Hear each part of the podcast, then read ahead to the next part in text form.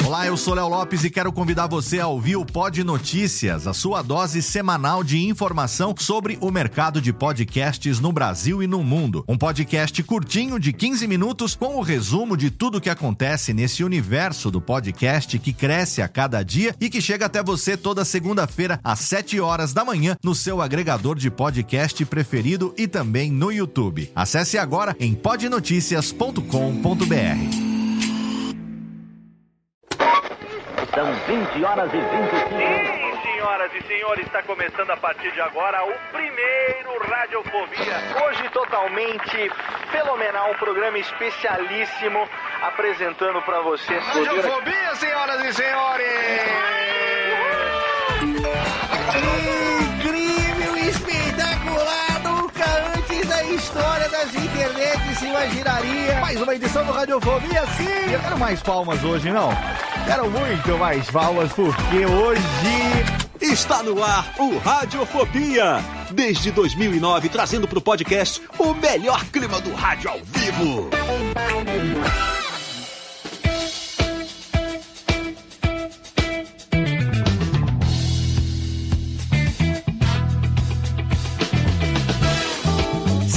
Saudações ouvinte radiofobéticozinho, eu sou Léo Lopes e tá no ar pela Radiofobia Podcast Network, mais um episódio do seu programinha, do seu Radiofobia, Lê. Sim, Rubens e Jorge batam as palminhas, porque estamos aqui neste programa hoje, mais um programa do mês de agosto de Deus, não, agosto de 2023, gravando exatamente no dia seguinte do Dia dos Papais. Segundo domingo de agosto, foi ontem, então hoje estamos aqui datando o programa. Se você está acompanhando ao vivo pelo nosso canal do Radiofobia no YouTube, um parabéns a você, muito obrigado. Você está ali podendo interagir com a gente, mandar sua perguntinha através do set. Se você está ouvindo no feed, vai lá também, assina lá o canal, porque né, ah, agora se começar a fazer isso. Não, a gente faz isso muito antes de pandemia, de mesa cast, de nada disso. A gente está aqui remoto, 100% o nosso modelo terremoto. E estamos aqui com, olha o guti-guti do Thiago, gostei, quem tá vendo na câmera, perdeu, Thiago Fujiwara metendo um gloob, gloob, gloob, tomando uma aguinha gostosa agora, nesse momento. Coisas que só a transmissão ao vivo do YouTube faz com que você possa acompanhar. Então entra lá, youtube.com.br radiofobia. Se você está acompanhando ao vivo a gravação, manda interações através do set, porque o programa de hoje é um programa... É... Como é que eu vou dizer, hein? Ah, você já viu o título aí, né? Que não viu ainda quem tá no ao vivo, mas o título é Ah, meu pai. O- os meninos aqui, os meus colegas de trabalho, queriam que fosse. O Macode, por exemplo, olá Macode, boa noite pra você. Ele queria que fosse. Como é que é? É como nossos pais. Falei, É, exatamente, Léo. Boa noite. Boa Falei noite não. meus amigos. Como nossos pais. audiência. como nossos pais, É, não. Pelo amor de não. Deus, não. Aí foi, foi apenas uma ideia imbecil que me Não, veio. mas é porque- entendeu? É. programa de incesto mesmo não dá. É, como nossos pais, Como exatamente. nossos pais, como Dona Maria, como Ex- Dona Tereza. Exatamente, aquele Como você. gostosinho assim, ó. Ó, deliciosamente. Mas não, na verdade, como nossos pais. Olha, tinha muita gente querendo aqui que fosse pais e filhos. O filho vira o pai, o pai vira o filho, estátuas e cofres e paredes pintadas e tudo aí. Cara, não, eu falei não. Ah, mas vamos falar sobre o quê? A ideia desse programa aqui surgiu na semana passada, quando nós gravamos o programa com as meninas sobre representatividade feminina no podcast, onde foi falado um pouco a respeito da temática, né? De maternidade e paternidade. E aí, menina Jéssica Dalcin, olá bebê, boa noite, bom dia, boa tarde, disse: Olá, boa noite. por que não fazer um programa sobre paternidade no qual vocês poderiam trocar experiências e desacorçoamentos também, né? Não é só experiência, né? A gente pode reclamar também, xingar. Então, por que não? Né? Não foi essa a sua ideia original, na verdade, né? Eu acho que. Não, mas é que sempre falam muito na maternidade, no, no ser mãe. Ai, porque a mãe. Ah, e o pai, entendeu? Sim, exato. Né? O que, que, que, que esse bosta faz? O pai é um ser acessório, sempre foi. Pois é. sempre foi mais importante. Não é. E aí, Mas não é pra ser, né? Não é. Não é pra No ser. meu caso, se eu for acessório, meus filhos estão fodidos, porque não tem mãe aqui na casa. Então, né? Digo o mesmo, né? famoso panha, o famoso panha. Se eu for. O agora- Léo é o nosso Mandalorian, né? Eu sou, é, no Mandalorian. Se eu for vice decorativo aqui, papai decorativo, é, meus filhos não, né? Então, é. Fazendo esse É, papel. O que me chama a atenção é justamente as peculiaridades, porque eu comecei a reparar, né, Hum. Dessas coisas que nós temos aqui. O Thiago sempre com a- as filhas, né, as gêmeas no Instagram, tipo, super paizão e pai de gêmea. quer dizer, não- Infelizmente não tem como esconder, né, Thiago? Porque são duas. É. É, então o Léo aí fazendo essa, esse papel aí de pai solo, é, o Jeff que tem uma enteada que, que é filha, É né? filha, filha. E Total. o Vitor Estácio que é pai de muitos. Daquele vagabundo. Vagabundo! Vagabundo! Eu dou graças a Deus que não vem atrás, porque aqui, Ele ó, tá escondido do interior do Paraná. Aquele E o Júlio, vagabundo. que também é, é pai de uma adolescente aí, pai solo também, né? Então é uma coisa É, o Júlio que... não é tão solo assim, porque tá ciscando bem, que eu tô sabendo. Ô, Né? cara, Tá Ele bota no Tinder Mas aqui, esse ó, não é o tema do suadinho, ó, episódio. só mas o que é isto? Exposição Não tenho da minha nada figura contra. Eu também. Não, tenho não nada tem contra. Não tenho nada contra. Nada Júlio contra. tá, o Júlio tá pro creme. Eu também não sou Não, 100% não mais, solo, chega. até 100% solo, porque. Que ele tá no projeto Velho Gostoso, né? Todo É. mundo que acompanha Aí- ele aí. Aí, Então, aí é outra história. Hoje eu já não posso mais falar, viu, Jéssica, que eu sou 100% solo, porque Nath também, ela é bastante, bastante companheira nesse sentido. Os meninos gostam muito dela, né? Ela também, reciprocamente. É, Mas, mas vocês todos são pais super presentes, cada um dentro da sua realidade, do seu contexto, né? E daí eu pensei que ia ser legal falar. apesar Mas, de- mas olha, mas olha que jogar tudo pra interessante. cima, Mas olha que interessante. Eu vou, eu vou pôr alguns termos aqui entre muitas aspas, né? terminologia, terminologia. É, é, Tiago Ninguém vai se é- apresentar aqui. Tiago- hoje, né? Não, vai se apresentar já já. Deixa eu deixa o Macode concluir, conclua. Vamos lá. Não, Tiago, Tiago é o pai, entre muitas aspas, normal, né? Casado com a mãe dos seus, das, das suas filhas tal. Tiago, Tiago é normal. O cara cuspiu Não, fogo. não, entre muitas cara cuspiu aspas, né? fogo na festa de aniversário do Sérgio Malandro. É Entrou- normal. Meu é amigo, novo normal. Meu Novo amigo normal. de Búzios, o cara é normal. De Campos, De Campos, Campos, do Jordão. Campos do Jordão. Meu amigo do E aí- Capivari. E aí temos o Léo, que é, que é um, um pai divorciado. Mas Tem longe eu de que ser sou um- normal também. Tem um pai viúvo, que sou eu, que sou um pai viúvo. Sim. Tem o Jeff, que é um pai que, entre muitas aspas, não é pai. E Como tem não? O Sta... Não. Entre Pai é quem aspas, por cria, é quem paga os Estou boletos. colocando entre muitas aspas aqui. Coloquei E o Estácio? Eu protesto. O E o Estácio, Estácio, é pai de que- famílias, você nem o, sabe. O, o Estácio, que às vezes é pai de muita criança, que É o o pai não dá Abraão, atenção. né? Abraão, pai de muitas nações. O Estácio é-. Inclusive, eu comecei né, nesse programa aqui contando história, resolvendo problema que o pai deveria resolver. Quer O dizer, Estácio- serve vibrador. Pô. Ó, o Estácio, se vocês menos, quando vocês menos esperar, ele é pai de famílias e vocês nem estão sabendo ainda. Se já não sou, né? Revelações. Não sei, porque, né? O pessoal do Pará lá não perde tempo, não. Eu morei lá e o pessoal pra ter, ter três, quatro famílias ali é coisa, coisa simples, coisa fácil. errado. O problema ponto, é ter não é? dinheiro, né? O problema é ter dinheiro. Coisa fácil. Então, já que ele está em tela, olá, Vitor Estácio, pai de família. Olá, olá. Queria mandar um abraço aí pro pai da Larissa Manuela. Grande, Grande grande exemplo de pai. Ganhou Ah, um presentão no Assim dia como- dos Ao pais. Grandes qual o pai de homenagens. Britney Spears. Pai de É, Larissa Manuela, manda O, aqui Lier, o... o, Lierson mandou, né, no, no, no Twitter hoje de manhã. A Lari é a nossa Britney? É, Com ó. certeza. E hoje... Inclusive, eu tô curtindo todas as fotos dela pra ela ter mais dinheiro, viu? Ó, façam isso, Isso. E o galera. melhor meme que eu vi hoje descrevendo o pai da Alessa Manuela foi aquele meme do Raposinha do Pica-Pau. Que ele vai um pra você, um pra mim. Dois pra você, um, dois pra mim. três pra você, um, dois, três pra mim. Dividindo É irmamente aquilo que nunca foi dele. É, quem que faltou aqui? Fala, Thiago Fujiwara, o pai das gêmeas. Olá, bebê. Oi, oi, boa noite, pessoal. E um pai que, que deve estar bem contente hoje também é o pai do Neymar, né? Pai do Neymar, por quê? Eu não esse acompanho tá, futebol. Eu não... O que que Esse tá tá. acontecendo? Que ele, ele fechou um contrato que por dia o Neymar ganha 2 milhões de reais. Por dia. Por dia. Pra fazer o quê? Pra cair no chão? Pra fazer o quê? Pra, vai jogar nas Arábias lá, né? Ah, Eu, jogar. eu boa. corro muito menos e me jogo no chão também. Eu também, então eu tô, tô me jogando fácil O pai chão. Neymar, ele deve arrepender de cada cintada que ele deu na lomba daquele Nossa, moleque. né? eu tô me jogando no chão pra pagar umas contas também ultimamente aí, que vamos conversar. e por último, mas não menos importante, aquele que chorou a quase perca de uma filha mês passado, menina Ravena foi embora, mas voltou. É, menino Jeffs, menino Jennifers. Olá, meus queridos amigos. Que o Jeff é Muito pai de bom. pet também, né? Eu- Ah, sou. Odeio esse negócio de pai de pet, mas ele é. Inclusive, inclusive, minha gata, eu tô suspeitando que ela está grávida de novo. Olha aí, Os filhotes ela dela já ainda estão mamando e. A Ravena? já- A Ravena? Não, não, a Estelar. A Ah, Ravena Estelar. já- ah, mas já a Estelar castrei. é com o Hobby ali, né? É. Exatamente. O Robin aqui, no caso, ele é laranja, né? Olha Já aí. saiu uma tecnologia nova aí chamada castração. Existe Então, o mas negócio- sabe qual que é o problema? Tá bombando demais. A gente tava a esperando, a gente tava, porque você não pode castrar antes de, da gata parar de amamentar. E Hum. ela tava amamentando os gatos que estão do tamanho de um cavalo já, tá quase do tamanho dela. E eles ainda estão mamando, então a gente tava esperando. Só que aí o que aconteceu? Ela entrou no cio, aí o Robin apareceu aqui em cima do muro, e aí conversa vai, conversa vem, um vinho pra lá, um vinho pra cá. Talvez tenha acontecido de novo, mas aí a gente vai ter que dar um, dar um jeitinho aí, né? Ah, entendi. Castrar o Robin também não passa pela cabeça.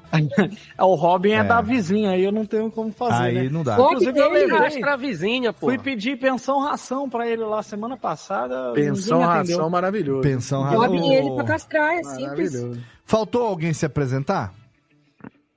Meu filho. que- Ah, aí, faltou alguém se Já, já, apresentar? me, já me perdi aqui. Não, não faltou. É que eu, Não, eu não estou. faltou ninguém. Eu Faltou estou, ninguém. estou começando Ah, a ficar. tal qual o Léo, o Léo com um pai como muitos filhos já esqueceu de, de cada estou- um. não, Ah, é- É porque a. Jéssica não se apresentou, ela ficou justificando Apresentou. a pauta, na Não, verdade. ela apresentou, justificou a pauta. apresentou. Jéssica, a Jéssica dispensa apresentações. Eu tô Pois desconfiando é. que eu tô ficando meio gripado, então eu estou num dia bom hoje pra xingar. É, Um dia bom. Vamos Eu, pro. eu, eu, eu quebrei a minha invencibilidade de quase quatro anos, pô. Então tá, pois é. Bloco de recado, já já tem mais.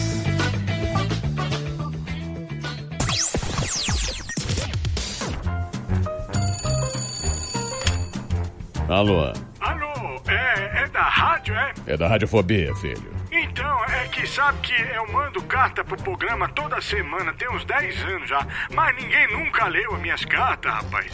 Carta, lindo, sério? Em pleno século XXI? E você ouve onde? No gramofone? Mas não tem nenhuma carta por aí, não, é? Ah, eu queria tanto ouvir o meu nome no programa. Tá, e qual é a sua graça? É Ostrogésilo, Ostrogésilo.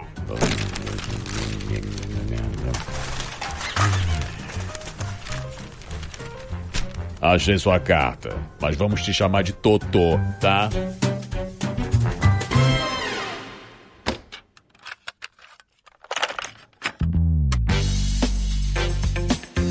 E vamos aqui rapidamente a nossa sessão aqui de cartinhas do Totô e recadinhos desse episódio do Radiofobia hoje totalmente. Ah, meu pai, tá fenomenal, tá fenomenal. Escuta aí que você com certeza vai adorar as histórias de paternidade desta galerinha. Mas antes eu quero deixar aqui recadinhos pra você, começando, é claro, pelo nosso parceiro de 13 anos de hospedagem, HostGator.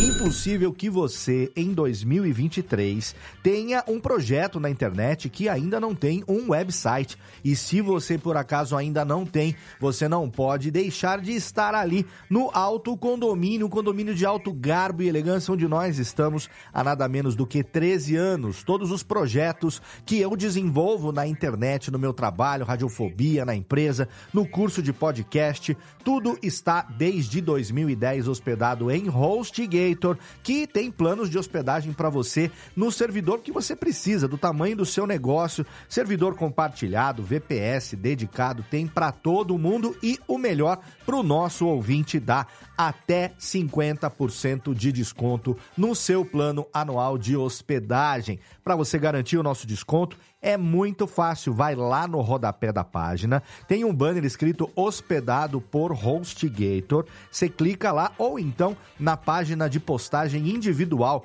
de qualquer episódio da Radiofobia Podcast Network. Você vai encontrar ali um super banner com o Snap, que é aquele jacarezinho simpático, mascote da empresa. Clica lá e aí você vai ser direcionado para nossa página de parceiro e vai garantir até 50% de desconto no seu plano de hospedagem em HostGator. Tá no ar também o episódio do curso de podcast deste mês de agosto de 2023, episódio número 15, conversando com mulheres sobre a representatividade feminina no podcast. Você que acompanha o meu trabalho, com certeza você conhece a Domênica Mendes, que junto com seu marido Rodrigo Basso é a idealizadora do projeto hashtag O Podcast é Delas, que na edição de 2023 foi realizado no mês de julho, um projeto que está aí na sua sétima edição, incentivando cada vez mais as mulheres a participarem como integrantes e produtoras de podcast. E no episódio deste mês do curso de podcast, além da Domênica, que eu tenho o prazer de receber mais uma vez, dessa vez trazendo os resultados da campanha 2023, eu tenho também as meninas do Radiofobia participando aqui. Nath Nogueira, minha namorada também, podcaster recente, mas ouvinte de longa data, juntamente com Jéssica Dalcin, que não só está no Radiofobia, mas também está lá fazendo o Ineditados na rádio da Universidade Federal de Santa Maria, no Rio Grande do Sul, e a nossa querida Lana Távora, que também, além de podcaster e ouvinte, trabalha na Radiofobia Podcast Multimídia, fazendo o atendimento e também é responsável pelas pautas semanais do nosso podcast lá do Cast News. Então, um programa imperdível para essas mulheres trazerem as suas impressões a respeito do que está mudando na podosfera brasileira com relação à representatividade feminina. O link está lá na postagem para você. Você pode ouvir tanto no feed único da Radiofobia Podcast Network, como no feed individual do curso de podcast no agregador da sua preferência. E o curso de podcast, assim como o Radiofobia, ele é gravado também desde a renovação do projeto, né? Quando a Alotênica terminou no episódio 100 e aí eu comecei o curso de podcast, ele é gravado mensalmente através de uma live no canal do curso de podcast no YouTube. Então, se você ainda não assina, entra agora lá youtube.com/barra curso de podcast para você poder acompanhar as gravações mensais e também participar da discussão via chat. E se você quiser ter contato direto comigo, com elas e com outros produtores de podcast no dia a dia, aí você pode entrar totalmente de graça no nosso grupo do curso de podcast no Telegram através do link t.me barra o curso de podcast. Não esquece desse O, senão você vai ser direcionado para um grupo que não é o meu, t.me barra o curso de podcast. Lá você vai ter contato direto comigo, mas principalmente com muitos outros produtores, pessoas que trabalham o dia a dia, profissionalmente ou não, do podcast. Tem gente ali em todas as áreas do processo de produção de podcast, pessoas que com certeza editam podcasts que você já ouviu, pessoas que você conhece e você pode ter contato direto, pedir ajuda e compartilhar conhecimento com essa galera gabaritada em produção de podcast no dia a dia. Então, não perde tempo, ouve o episódio do mês e eu te espero também lá, tanto no nosso canal do YouTube como no nosso grupo do curso de podcast no Telegram.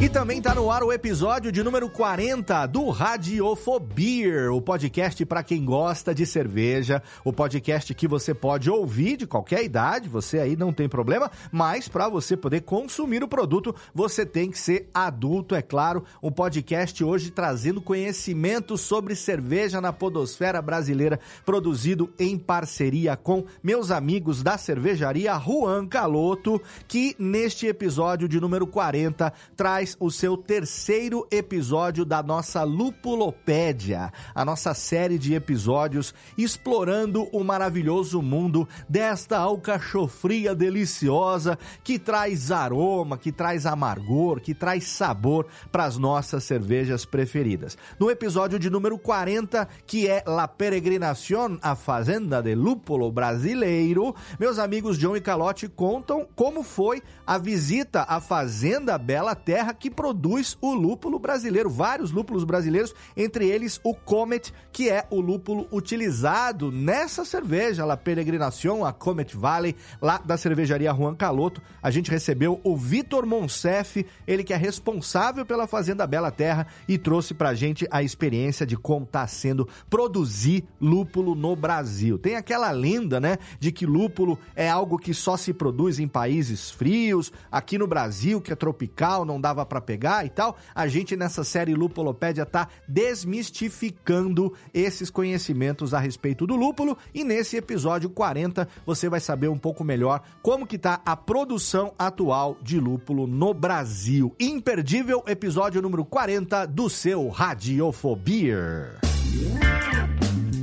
E por último, mas não menos importante, eu já te convidei a participar do nosso grupo do curso de podcast no Telegram. Agora eu convido você a participar também do nosso grupo da Radiofobia Podcast Network no Telegram, um grupo que reúne produtores, apresentadores, ouvintes, é a nossa quinta série ali. O Twitter não tem mais, né? Twitter morreu, infelizmente. A gente tem lá o Instagram que fica compartilhando as coisas, Facebook também ninguém fala mais. Então, esse grupinho do Telegram é um grupo de graça que você pode participar e ter contato com todo mundo que faz os podcasts da Radiofobia Podcast Network e também os ouvintes, amigos queridos da Podosfera. Tem muita gente legal lá. É o lugar para você poder mandar meme no dia a dia, divulgar o seu trabalho. Lá você recebe em primeira mão as artes dos episódios, assim que elas ficam prontas, os links das lives também. Você pode ter contato direto com a gente lá. Então entra em t.me barra Radiofobia Network e lá você vai ter contato de graça, tá? Não precisa pagar nada, só precisa pagar mico de vez em quando lá para você poder ter contato direto com a gente nesse grupinho maravilhosinho que a gente tem no Telegram. Agora, Técnica, roda a vinhetinha, chama de volta meus amigos papaizinhos, porque vamos saber, né? Tem muita reclamação, tem muitas histórias, tem, é, vamos ver o que, que vai acontecer. Ah, meu pai, nesse episódio hoje, totalmente papai, você é amor do seu Radiofobia, aliás. Radiofobia. Radiofobia. Radiofobia. Radiofobia. Radiofobia.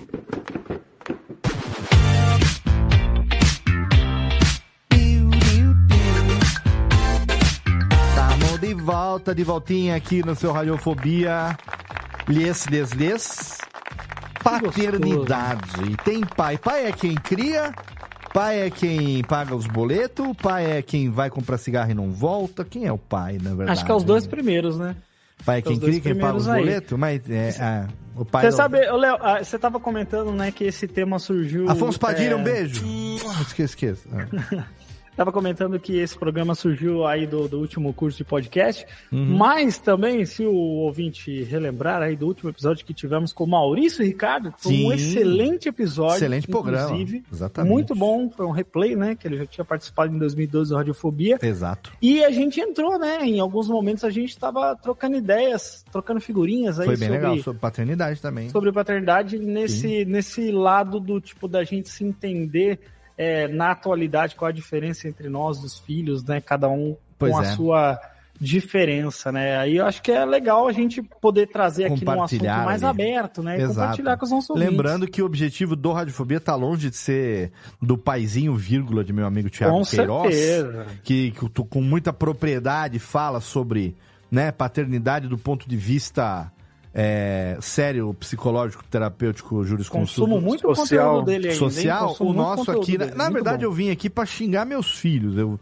é, o objetivo tamo de junto. hoje é esse, Vamos- entendeu? pode começar, Léo. É. E meu pai também, tá? É Meu pai, meu pai não, coitado. Meu pai não, meu pai não, meu pai não. Minha mãe sim, meu pai não. Mas aí o programa não é sobre maternidade. A mãe eu xingo, o pai não posso, coitado Olha, dele. eu tô, Não. eu, olha, tô pra conhecer cara mais tranquilo que o pai do Léo. Meu pai vai completar. Meu pai completou 78 anos no último dia 6 de Parabéns agosto. pra ele. E mesma, mesma data, aniversário da bomba de Hiroshima.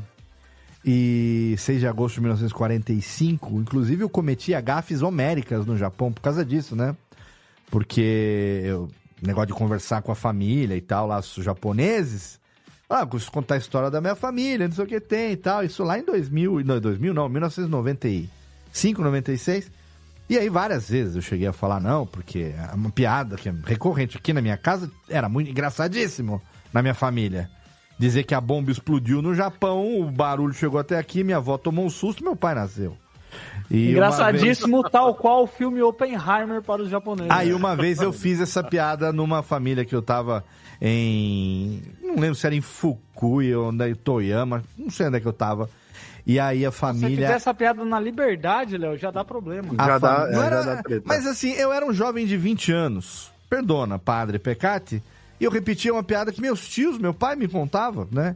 E a- até que a família chegou e falou assim: nós somos descendentes de Hiroshima. Vovô e vovó morreram na bomba e tudo mais. E eu fiquei mal. De lá pra cá, nunca mais.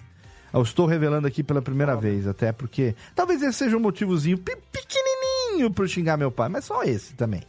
Eu não, não vou tentar cavar nenhum outro, não. Mas filhos, eu, dá pra xingar. O Lô não. O Lô não vou xingar, não, que o Lô é bonzinho. Mas os outros dois. Ainda mais que ele tava com aquela camisa do Sonic, o raio azul que vai de norte a sul, maravilhosa aí Ele no outro dia. aí. está. O Lô, o Lô é um doce. O Lô é um menininho de ouro. Os outros dois também são, mas eles estão bem filha da puta ultimamente. Todos são de prata, né, Léo? O Lô é de ouro, os outros É são de complicado. Ô, Léo, uma dúvida, assim, deixa eu te perguntar pra você Me que é pergunte. um pai mais velho, né? Tipo assim, eu tenho, a minha obrigado. filha tem 10 anos, né? Só pra tem dar um, 10. Só pra dar um contexto aqui pros ouvintes, que Sim. às vezes a gente não fala muito sobre pessoalidades, nossa. Boa.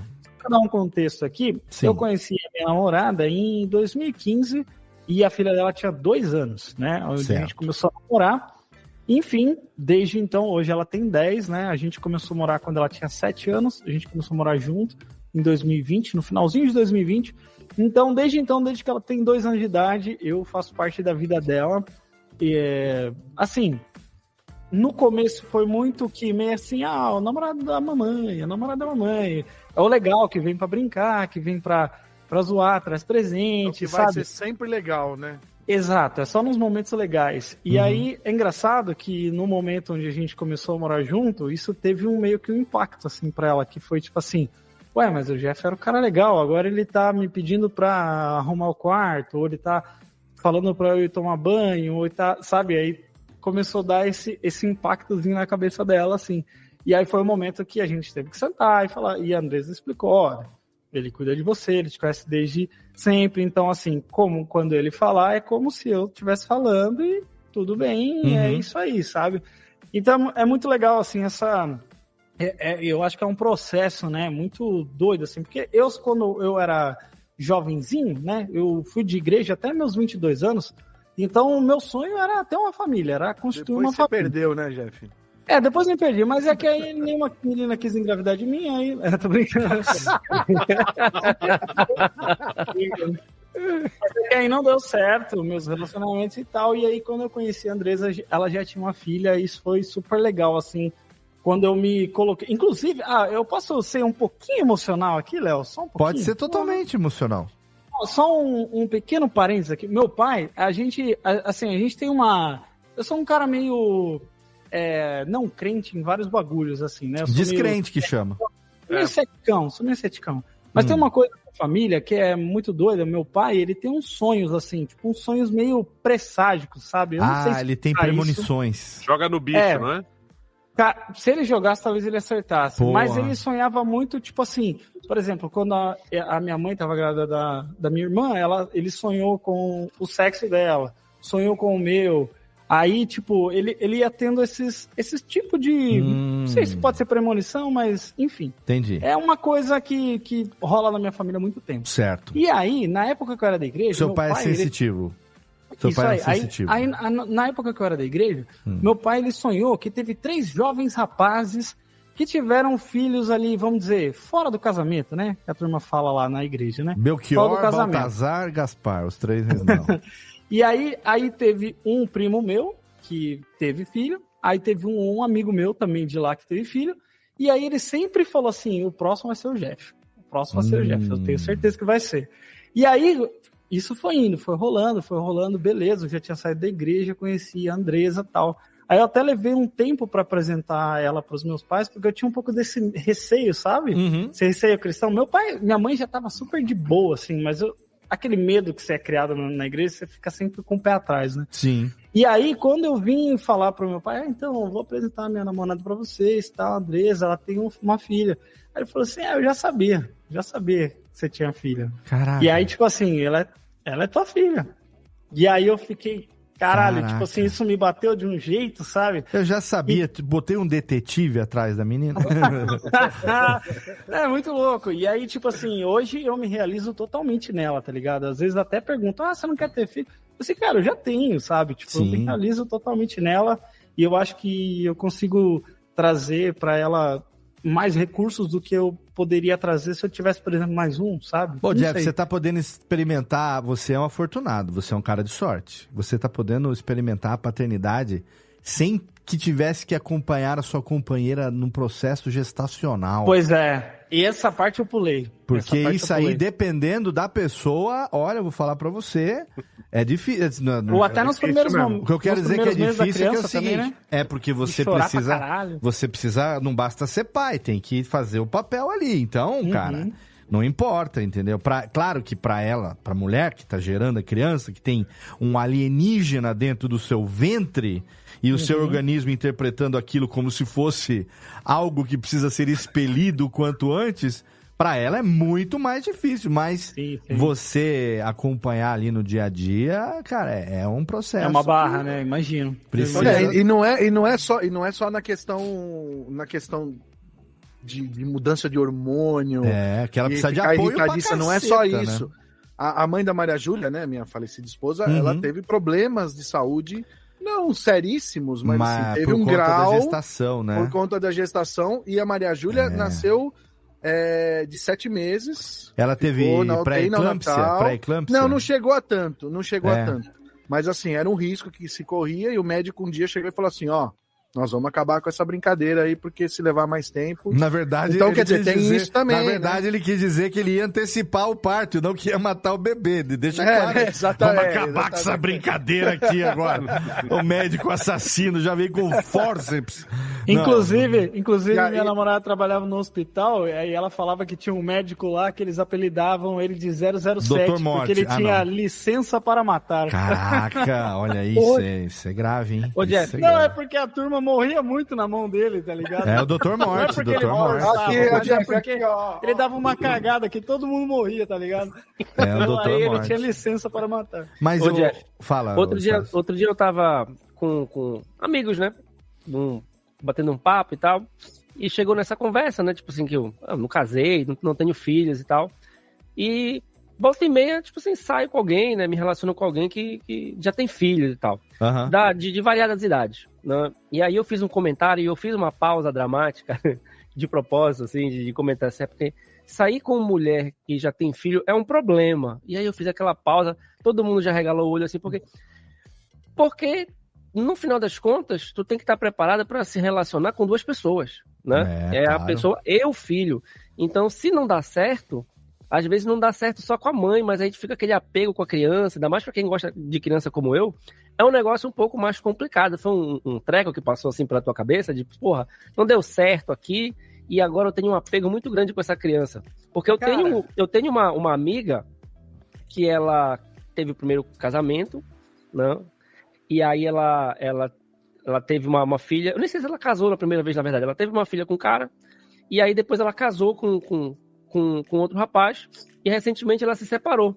E o segundo rapaz é, é- foi mais ou menos como tu, assim. Então, ele é. O pai é presente, mas o padrasto também é muito presente. E ela não mora mais aqui, e a criança mora aqui. Então, no último dia dos pais, estava a comemoração do dia dos pais, estavam os dois, foram sair com a menina pra, pra, Porra, Pra-. Ah, isso é fantástico. pra jantar, sabe? Quando, quando existe, quando existe uma, é, um amadurecimento por parte, né? Tanto do cara que é padrasto quanto do cara que é pai presente, eu acho que isso é super válido e super de boa, porque querendo ou não, você teve uma relação ali. Mas acontece, isso já aconteceu comigo também, cara. Porque em 2018 eu tive um término ali com o Andrés, a gente ficou uns dois meses separados e é exatamente isso, cara. É você sentir falta da pessoa que você está se relacionando e da filha também, porque é uma relação, né? Você vai construindo uma relação de amor, É. de carinho. Então, é, por ser essa questão que ela não tem um pai presente, eu meio que me senti ali naquela posição, né? E é muito difícil, porque só que isso aí vai dar uma escolha da mulher, né? Do tipo assim, olha, você não faz mais parte da minha vida, então, como ela era muito pequena, é, você não vai fazer parte da vida dela porque Uhum. não faz mais sentido. Uhum. Eu respeitei, eu senti, mas aí no final deu tudo bem, a gente tá super bem, desde então a gente voltou. Foi só dois meses só. Mas assim, eu entendo que isso é um risco que pode acontecer. Tá ligado? Claro, com pode certeza, né? Como pode acontecer também com o cara que é pai, pai biológico. Lógico, Pode lógico. acontecer. Da mulher fala assim: não, não quero que você veja minha filha aí, tá ligado? Ah, agora, isso que você falou é muito legal, porque aí existe um amadurecimento entre, entre esses pais, né? Que, que conseguem dar um espaço ali que, tipo assim, cara, eu acho que o melhor de tudo é você entender que assim, você nunca vai ser. Isso, isso é é a brisa que me tirou da minha cabeça, tá ligado? Já você não precisa ser o pai, aquele pai, sabe? O pai gerador, o pai que Aham. aquele negócio. Porque eu sou outra coisa, mas que é tão bom quanto, Uhum. tá ligado? Tipo, eu, eu exerço uma responsabilidade, mas não é a mesma coisa, mas é tão bom quanto. Então, quando você sente, quando você abre a cabeça pra isso, que você não precisa ser exatamente óbvio que, tipo assim, eu me preocupo com ela. Você não vai eu- tirar o lugar de ninguém, né? Cada seu Exato. lugar. Até porque, tipo assim, o lugar do cara nunca existiu. No caso, né? É mais Então, fácil tipo ainda que eu não assim, preciso tirar porra nenhuma, não tô disputando com ninguém. Não, então, tipo, eu vou até falar baixo aqui porque ela fica com vergonha quando ela ouve, sabe? Mas é tipo assim, a própria Andresa já perguntou pra ela assim, ó, ela já fala pra ela desde que ela é muito pequena, ó. Você quer conhecer, seu- você tem um pai, não é o GF, você quer conhecer Ah, ela não pai? conhece ele. Ela não conhece, ela Ah, não conhece, entendi. nunca fez parte da vida. Entendi, entendi. Então, tipo, ela nunca quis, nunca quis. Aí teve uns momentos que ela começou a querer, e aí, nas últimas vezes, inclusive, a Andressa falou assim: ó, se você quiser, eu vou atrás dele onde que ele tiver e, e vou falar com ele. Aí ela falou assim: ah, não porque saber? o Jeff já é meu É. pai. Olha aí Tá que ligado? gostoso. Ah, aí, que tipo, gostoso. mano, é, É foda, né? um bagulho quentinho no coração demais, Sim, tá ligado? sim. Que a gente. Eu sei que existe aí uma. Porque quando você cria uma criança, não é exatamente, tipo, um- uma extensão sua, é um outro ser humano, Ah, é não, uma é outra outra, é, cabeça, claro. é uma outra coisa. Então, às vezes, a gente tenta se relacionar da forma que a gente pode, mas a gente deixa de coração aberto e braços abertos pra ajudar ela da forma que puder, né, cara? Sim, com certeza. É, não, fi- filho, é, é, a gente cria pro mundo, né? A gente fala isso, É. né? Você não cria pra si, você cria pro mundo. O problema é que quando você é filho, né? Quando você não tem filho ainda, você ouve seus pais falarem isso, ou seus avós falarem isso, você não consegue ter a menor noção do Não. que, que é aquilo, entendeu?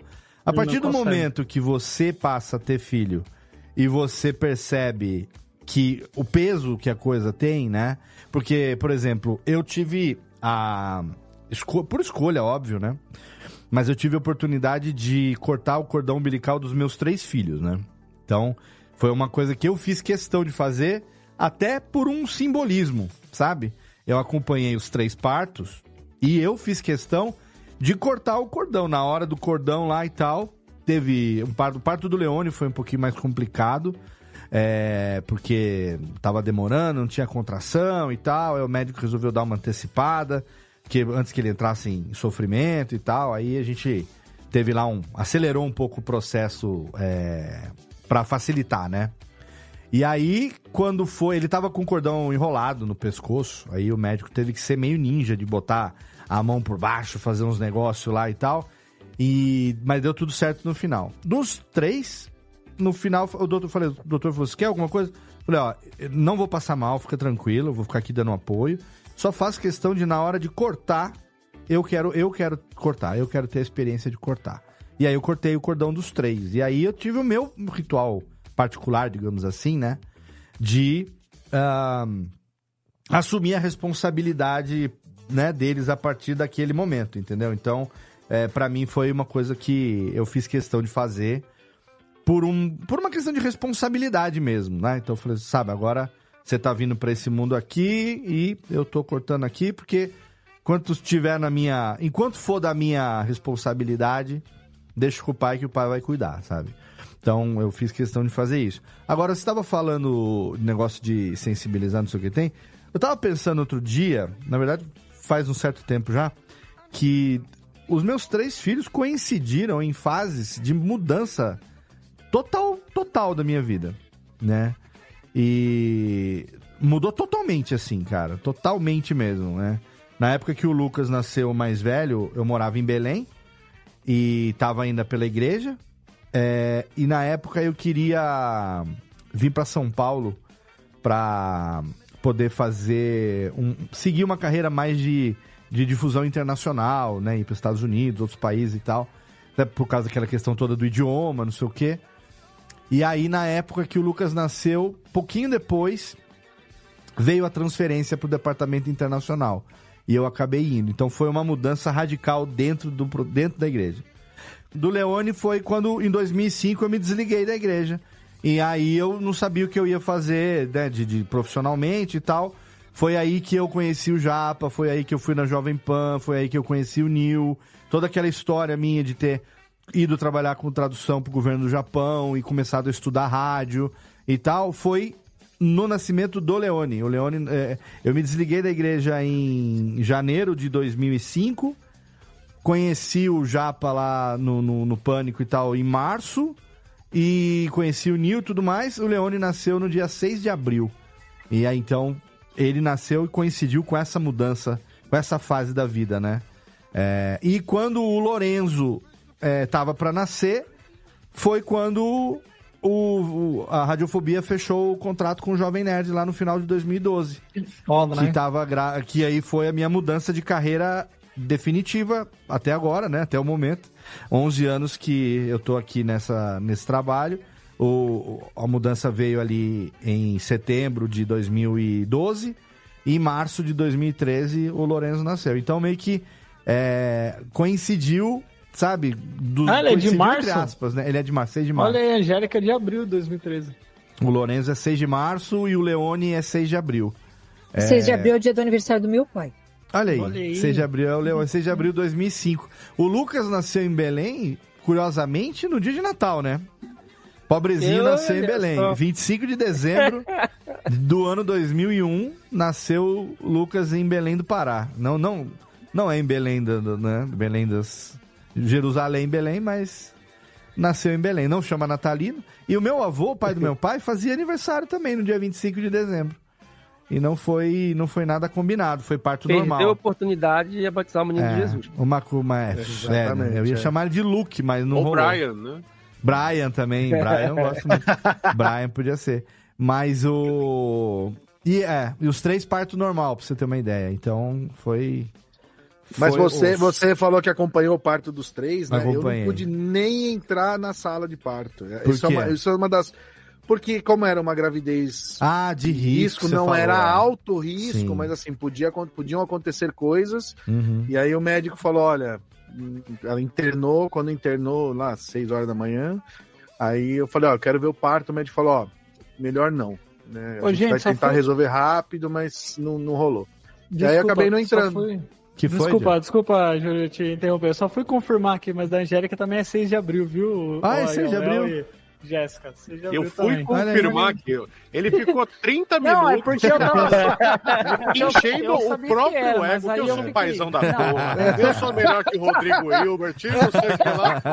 Mas que dia que faz a criança mesmo? Essa, essa casa que eu tô aqui, eu Como ela chama sozinho. mesmo? Como ela Diz, chama mesmo? É que eu não tava lá, é que eu não tava lá. Não, Eu tô não, não tomando- tem aniversário todo ano, Katsu. Eu tô tomando um remédio pra memória que é uma maravilha, não esqueço de mais nada. Que remédio que é? Como é que é o nome daquela flor que a gente dá pra mulher quando tem uma data especial e tal? Aquela que tem. Rosa, isso, isso.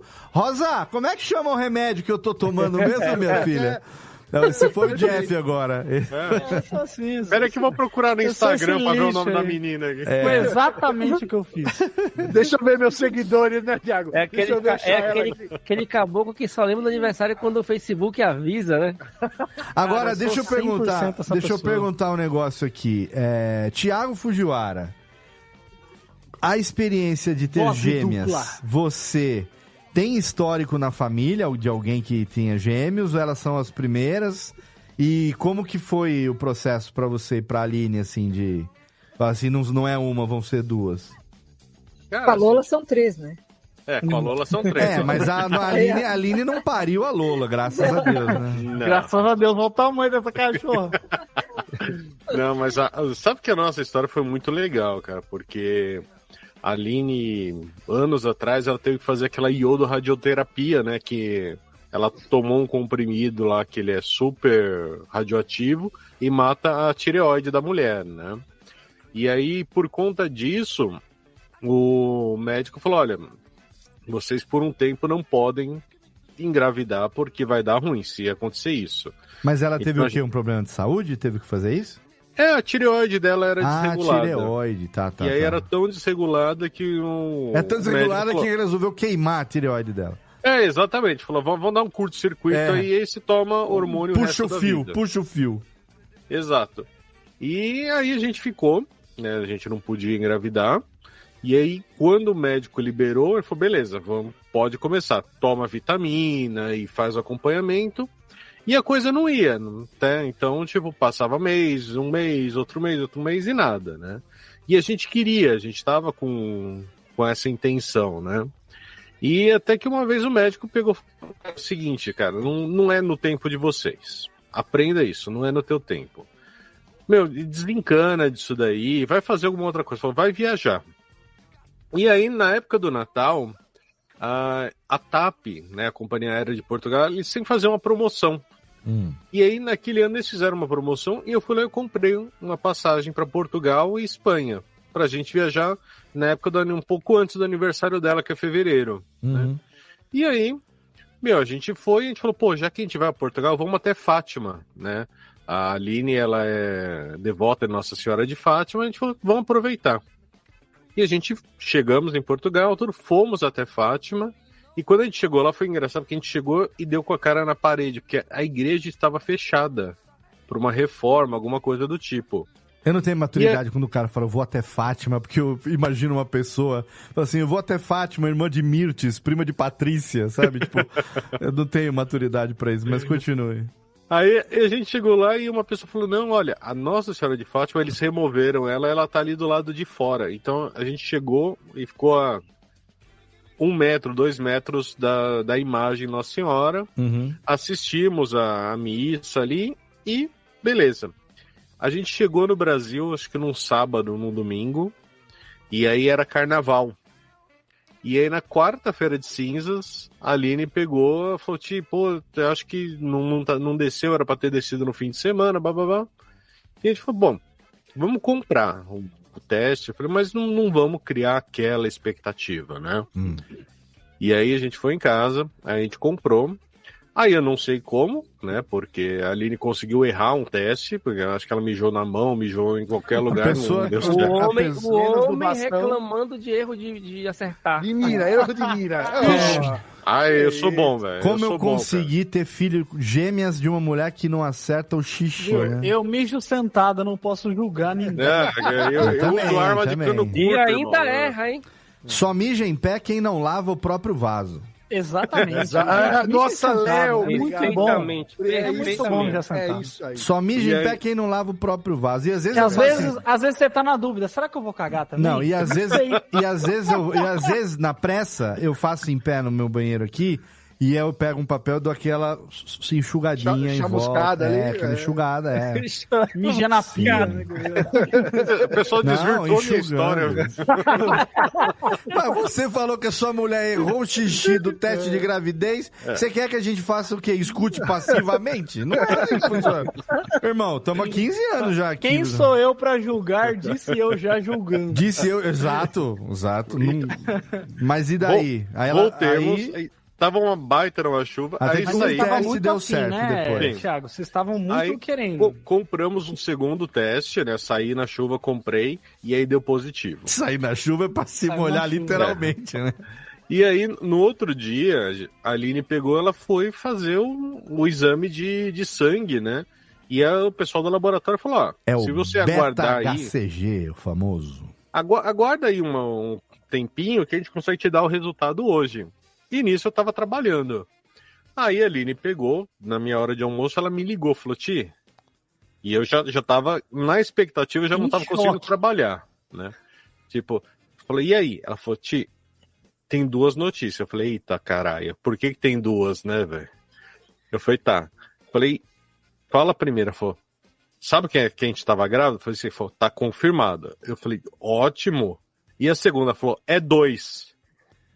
Aí deu um Caraca, tem essa tecnologia? Eu não sabia que dava pra Porque identificar é operador por já. número, assim, velho. É pelo Deu- beta-HCG, o ah, nível, o beta né? tá é, elevadaço. Caralho, eu não elevadaço. sabia disso. É, Tiago, tô grávida, ótimo, são dois. É, é médio. Vamos vender a casa. Tem certeza? estou indo comprar um cigarro ali, eu volto. O pai do Afonso Padilha tá me chamando ali, meu amigo. É. E aí foi engraçado porque a, a tarde inteira eu fiquei com a cabeça assim, tipo, uma, uma cabeça idiota ainda na época, mas pensando assim, caralho, não vai caber dois berços no apartamento. e o que, que eu vou fazer com ele? Eu tenho um Celta, como que eu vou colocar duas crianças num Celta? E eu comecei. Não cabe pensar- nem a Aline no Celta. E, meu, mas assim, puta, fo- foi, foi a bênção que a gente queria, né, cara? E uma coisa que é muito engraçada, que o, brasileiro ele precisa ser estudado. Lógico. A gente pegou, Já, inclusive já gravamos o- sobre isso. Vamos gravar novamente.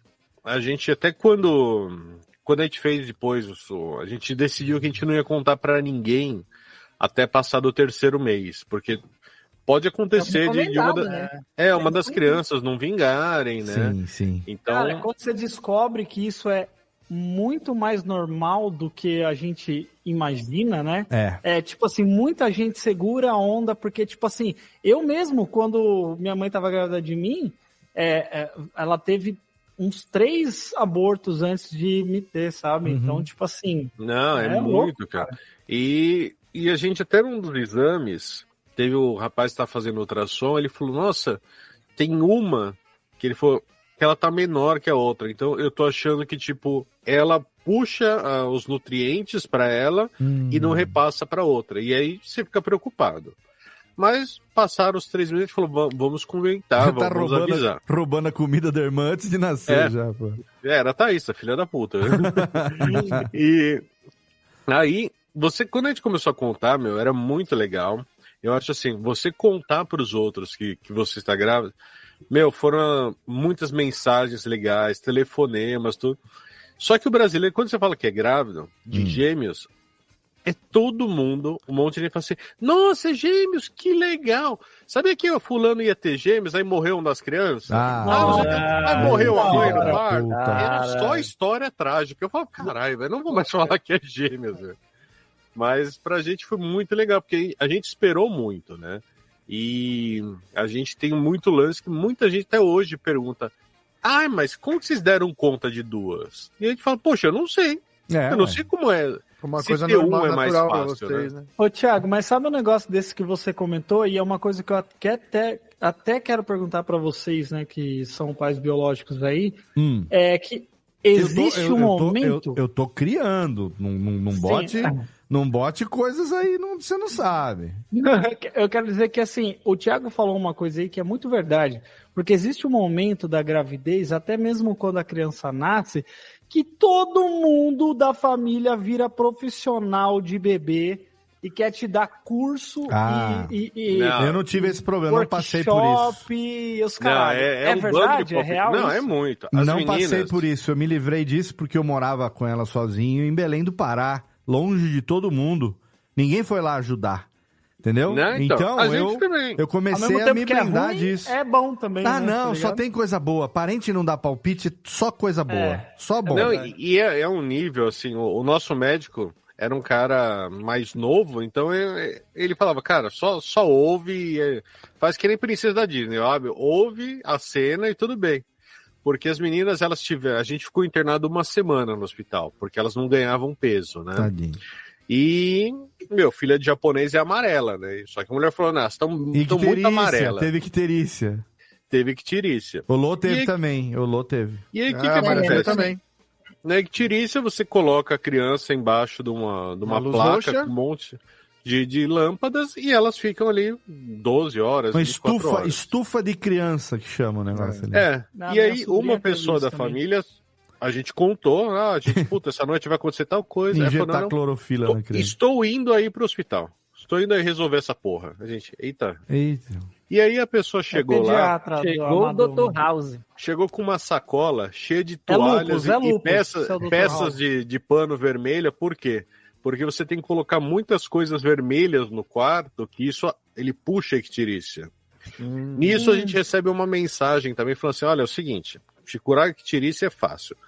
Ti, você vai até um depósito de material de construção, você vai comprar uma telha Nossa, dessas telhas vermelhas. Jesus Lá amado. vem, lá vem. Aí você pega, coloca água quente na banheira, coloca a tenha e dá banho na criança ali, que sai. Eu falei, óbvio, né? O, o gato mija ali na telha, Nossa, o cachorro claro. mija. Meu, Pô, tem- depois de uma dessa, dá vontade de apresentar a criança depois que ela tem uns três anos. Eu tá ligado? Porque, compraria pelo a de telha Deus. pra dar na cabeça da desgraça. Bom também. Bom Isso aí tá também. errado, pô. Todo mundo sabe que é só passar arnica, pô. É, viu? No, no Pará é bom que você já bota a criança ali no jambu na banheira. Já. A criança já, já nasce o patinho tucupi amarelinho. Né, e assim, e tudo, todo mundo vai te dar Ai, muitas coisas. Vai querer E- te dar mu- muita Vai, receita, né? vai. E eu Não, aprendi muito, assim, muito. eu logo que, que a gente teve filhos, passou uns meses, um amigo meu, o Paulo, teve filho também, e outras as pessoas. E eu sempre falei para os caras o seguinte, falei, o pessoal às vezes liga e fala, Ti, tá acontecendo tal coisa. O que, que eu faço? Eu falei, olha, comigo funciona dessa forma. Porque as crianças são diferentes, cara. Não- Hum. Claro. Não, tem uma fórmula mágica. Não. E uma coisa que acontece também é, quando você é pai, no dia que você é pai, você cospe pra cima mil vezes. E você vai andar. E você E uma hora vai caindo em você. Vai. E você fala. Vai "Puta, caindo na testa, no branco. do Comigo olho, não é. vai ser assim. É, porque vai eu não vou deixar essa Uma criança rolar no mercado pedindo bolacha. Eu não vou isso. dar o celular pra ela até ela fazer X Ah, tá bom, tá bom. Vai, É. vai lá, Cláudio. Eu, vou, senta eu só lá. tenho uma coisa pra dizer pra você. Teu cu. Você É, vai dar quietar a criança no, no, no, no Você restaurante. deixa a Peppa Pig lá no você loop no- infinito. Torando, ah, você assina o streaming. Ah, mas eu vou te for. falar, ô Jeff, os meus, nenhum dos três é, foi desse tipo birrento de sentar no chão e fazer, sabe? Não- não passei por isso, não. Eu, eu- eu dei um exemplo exacerbado. É, né? Tipo mas- assim, mas eu mas acho que- aquela birrinha existe. Mas é eu acho normal, que tem né, a ver cara? também pelo fato de que a primeira vez que um deles tentou fazer isso, olhou pra mim e viu a cara do cão, né? e aí de lá pra cá não olhou uma. Mas no- você Você que, saiu andando e a criança se você que perdeu. Aí veio- experimente fazer um negócio desse. Não, não, Aí não aconteceu mais. Mas foi- é, é louco isso, cara, porque, tipo assim, eu, eu, tipo assim, obviamente, né, eu tenho uma outra experiência de vocês aí, que é uma experiência que foi meio que sendo aprendida, tudo bem, né, todo mundo aprende com o tempo, é normal, Mas né? lógico. desde quando dá, nasce, não, obviamente. Sim, claro. Mas quando você Todo já cai num... mundo, todo mundo é muito. É, é muita gente, é, É, tem gente que morre e não aprendeu porra nenhuma. Mas quando você já cai num barco, vamos dizer assim, quando você cai num barco que já tá navegando e você, e, e isso é uma coisa que tipo assim, eu tive uma criação muito restrita, muito assim, o meu pai é tipo isso que o Léo falou. Ele me olhava, ele não precisava falar uma coisa. Isso, entendeu? é. Eu também. Então, Foi a educação que eu recebi próxima- do meu pai. Você sabe por que meu pai nunca me bateu? Porque não precisava. É, A quem me- porque quem na batia era próxima minha já mãe. era voadora na, na Você coluna. sabe por que meu pai nunca me bateu? Porque a minha mãe sempre me É, bateu. não, então, quem me batia era minha mãe. E aí, a ameaça era o seguinte: é, vou ter que chamar seu pai. Como ele nunca bateu na gente, a gente fala: Meu Deus, se da minha mãe é isso que eu quase saio Meu daqui pai é cabo de vassoura. pendurado no pau de arara, o que, que meu pai vai fazer comigo, entendeu? Então, a gente não, não sabe o que, que é. Mal sabia eu que meu pai é um anjo de candura que nunca bateu em ninguém mesmo. Mas, mas você sabe, isso é tipo uma coisa que a gente, é, é, por criação, a gente tem que quebrar com o tempo. Quebrar porque a na gente, cabeça não, do filho, quebrar, não. Não, tipo, não, eu digo isso porque eu fui criado com muita surra mesmo, Eu tá ligado? fui. Nossa, Tipo, eu tenho muito, marca de muita, fivela de muita. cinto na lomba até hoje. Não, já teve uma vez que eu fui pra escola, meu pai tinha me macetado assim. Eu fui pra escola, eu mostrei pra minha, pra mãe de um amiguinho meu, olha só, Ela falou, da, da, da- do, "Bem do conselho ter tutelar vinha merecido." atrás. Eu mostrei assim, ah, aqui, ó, meu pai me bateu. Tava, juro por Deus, tava as marcas da fivela. E ela falou, não, não, não, não acredito, não, meu Deus do céu, tá ligado? E aí, tipo assim, isso pra mim era normal.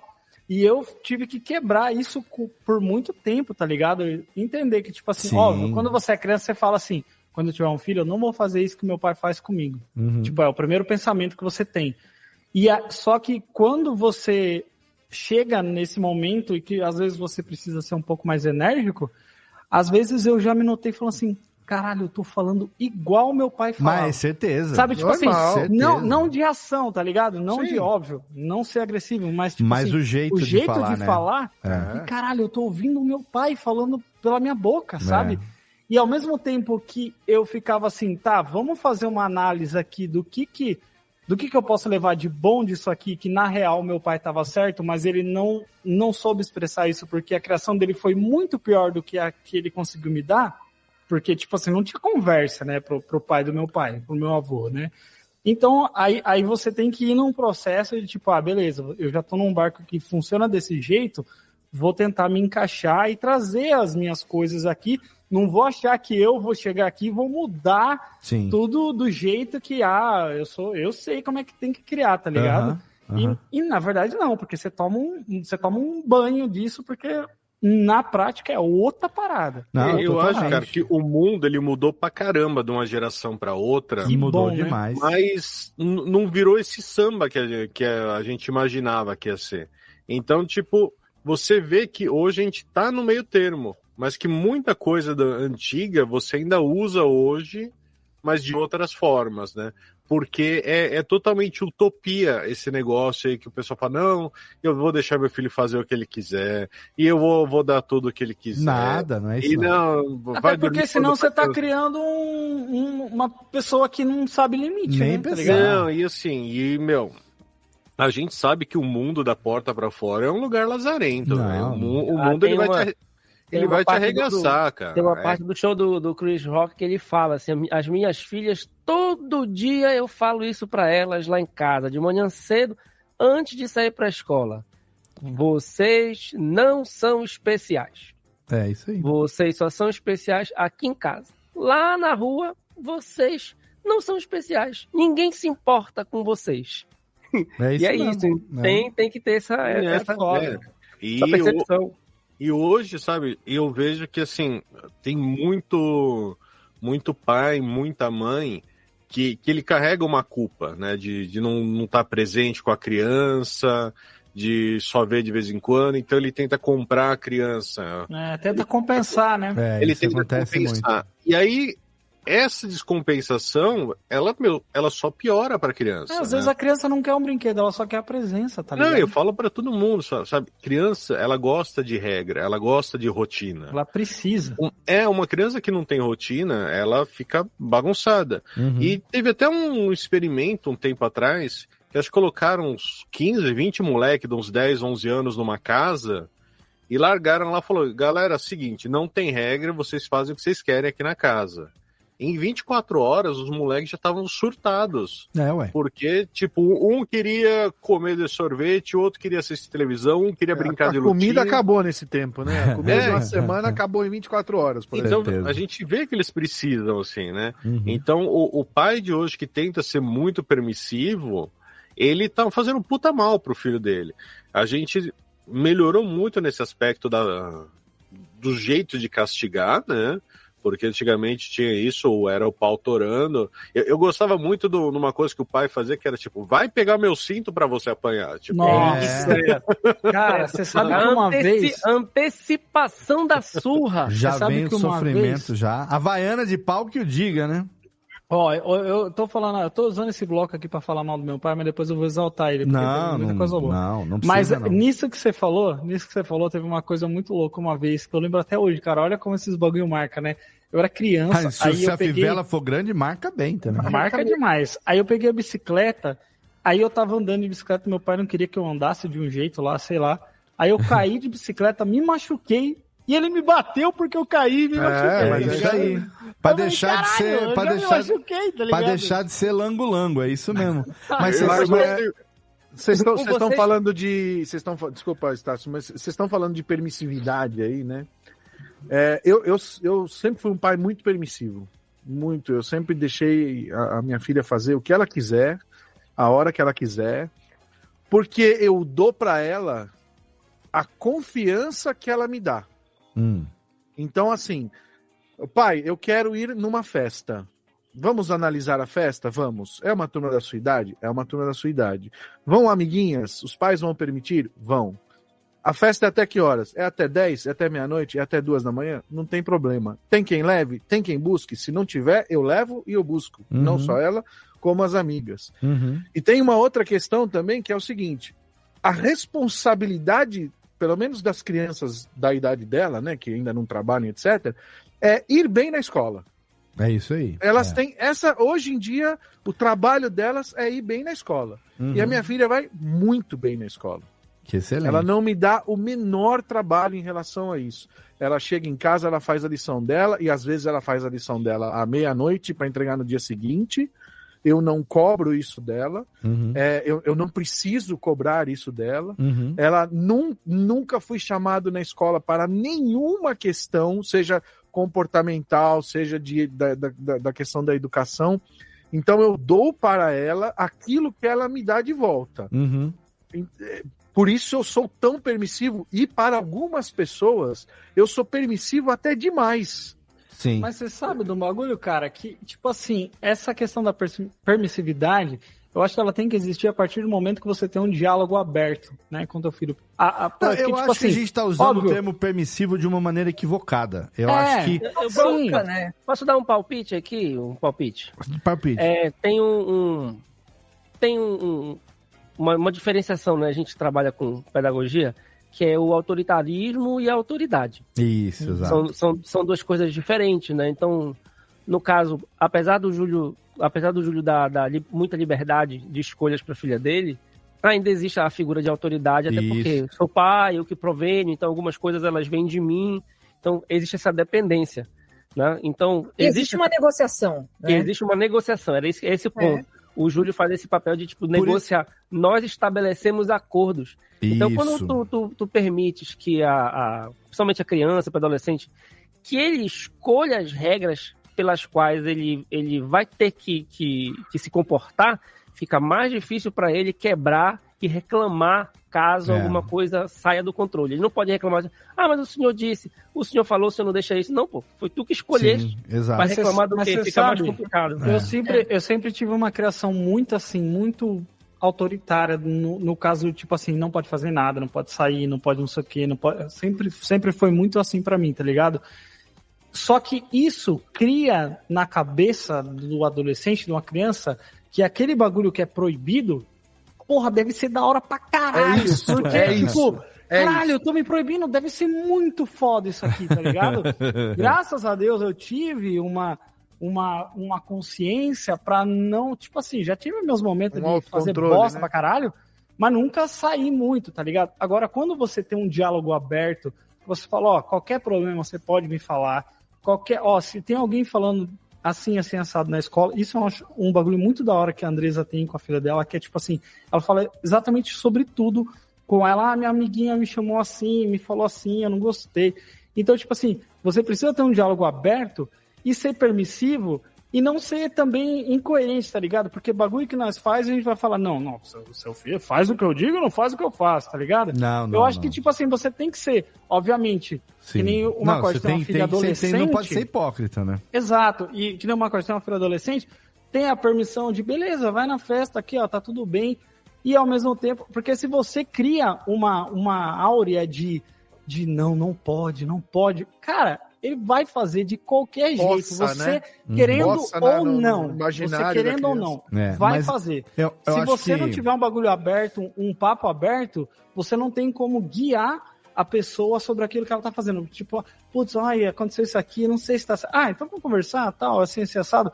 Não, se eu, pra mim, que era proibitivo, se eu fazer alguma coisa, eu não falava com meu pai. Porque, Uhum. porque ele sempre me proibiu. Por que, que eu vou falar com ele sobre isso, tá ligado? Ah, Aconteceu até uma, uma coisa interessante, a gente eu até falei com com a mãe da criança aqui no prédio, que o filho dela, menino meu super bonzinho, muito bonzinho, né, filho de, de pais separados, e, meu, é um menino que eu até sinto ele uma baita uma carência afetiva, ele falta uma figura masculina na, na casa para ele, né? E aí ela falou que outro dia ele chegou da escola com um vape, que ele falou, mãe, eu tinha uma lata de tinta, de tinta não, perdão, de, de corda, de pipa, de e aí eu perdi o pipa, na escola meu amigo quis trocar a minha lata por isso daqui, só que ele não sabia o que era o vape. Uhum. Ele só sabia que as pessoas tinham. Sim. E ele só mostrou. Antes dele falar qualquer coisa, ela falou que ela desceu o rodo nele. Deu uma puta de uma surra. Aí eu falei pra ela, eu falei, ó, fulana, eu falei, o que você fez? É teu filho. Eu falei, eu acho que tá totalmente errado. Sabe por quê? Sem ele ter colocado essa merda na boca, ele só te mostrou, você arregaçou ele. É. Ele nem sabia pro- o que. A Sim. próxima vez ele não vai falar. Porque ele fala, meu, minha mãe é Sim. ignorante, Claro. então, Exatamente. tipo, Vai ele não vai agora. Uhum. Você fecha o diálogo, o caminho do diálogo, né? Vo- Você realmente, você falou, beleza, eu, eu sou autoritária, eu não sou autoridade. Exato. Então, numa dessa, você perde a criança, cara. E aí você vai perder ela pro amigo, você vai perder para um desconhecido, e aí lascou, cara. Porque eu acho que o, o grande papo é você ter, assim, você conseguir formar o teu filho para ele te ter como exemplo, Uhum. né? E não falar assim, puta, meu, meu pai é, é tudo aquilo que eu não quero numa hora decisiva. E isso é legal, sabe?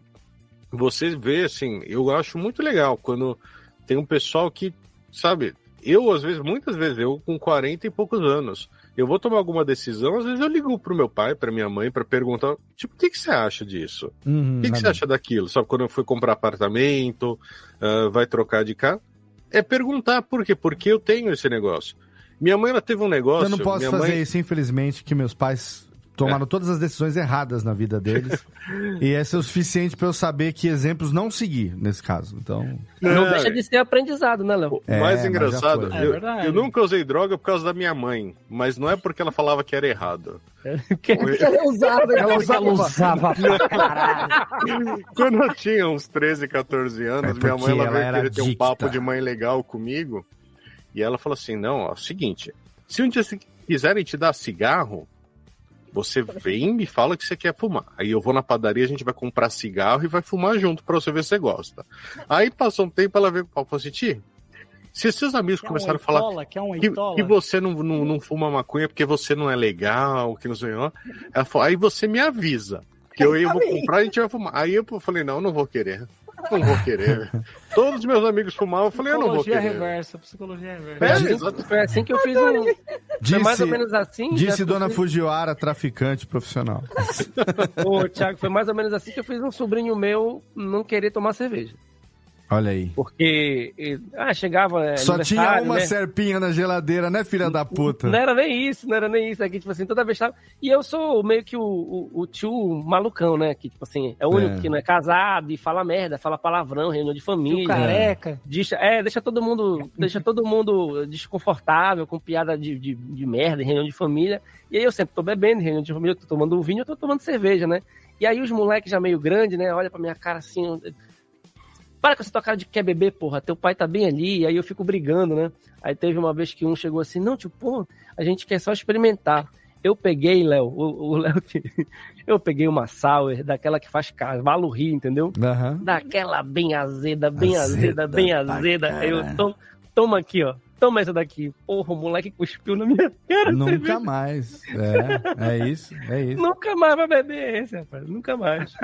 Mas você Imagina, tá tomando corote truti-frutti nas tuas costas. né? tá tom chevette, chevette. Corotinho- Nossa, ó, eu sou fã de Chevette. hein? Chevette. Vou te falar. Chevette. Mas cerveja mesmo, acho que aí não bebe. Mas vocês estavam falando um negócio de geração e tal. É, realmente, a gente hoje está tendo a oportunidade de viver um momento aonde a gente não precisa mais ficar amarrado na formação que a gente teve, né? E isso é muito bom, né? Porque eu vivi isso, e tô vivendo isso, na verdade, nesse momento da minha vida, mas é, quando eu me divorciei, a gente estava num momento de dificuldade dentro de casa, sabe? Então, os dois mais velhos ainda tiveram. O, o, o, o Leone nem tanto, ele era um pouquinho menor. O Lô não, era bem pequenininho. É, mas o Lucas já experi experienciou isso de uma maneira é, mais próxima, né? De uma maneira mais.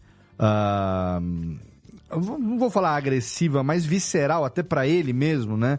Daquilo tudo que estava acontecendo, no momento de desgaste, do momento de discussões e tudo mais. E aí, é, é importante, eu já falei isso em outras oportunidades, da gente poder ter essa, essa chance de mudar a cabeça, porque eu sou pai de três homens e eles têm o meu exemplo como exemplo mais próximo, né, masculino mais próximo, perto deles, no momento que você passa a pensar o seguinte, fala, puta, qual é o exemplo que eu tô dando, né? Qual, o que que vai ficar, né, para eles realmente como é, lição para eles seguirem, porque não dá para se orgulhar da educação, por exemplo, que em alguns aspectos, maioria dos aspectos, vai, que o meu avô passou para meu pai, que passou para mim, sabe aquela coisa e a gente vem dessa sociedade patriarcal aí, onde a gente foi criado de maneira errada de muitos jeitos, entendeu? Aí é que tá, Léo. Você tocou, tocou num ponto importante. A, a, a, sociedade patriarcal. Na minha família, é, uma, é justamente o contrário. É matriarcal. Uhum. Quem, manda, quem mandava no meu avô era minha avó. Quem manda no meu pai é a minha mãe. Quem mandava em mim era a mãe da minha filha. Entendeu? Então a, a, a, minha visão ela é um pouco diferente nesse uhum. sentido, porque eu fui é criado num né? ambiente né? feminino. E eu tive uma filha, que sempre foi meu sonho. Quando, uhum. quando eu casei, quando eu namorava, né?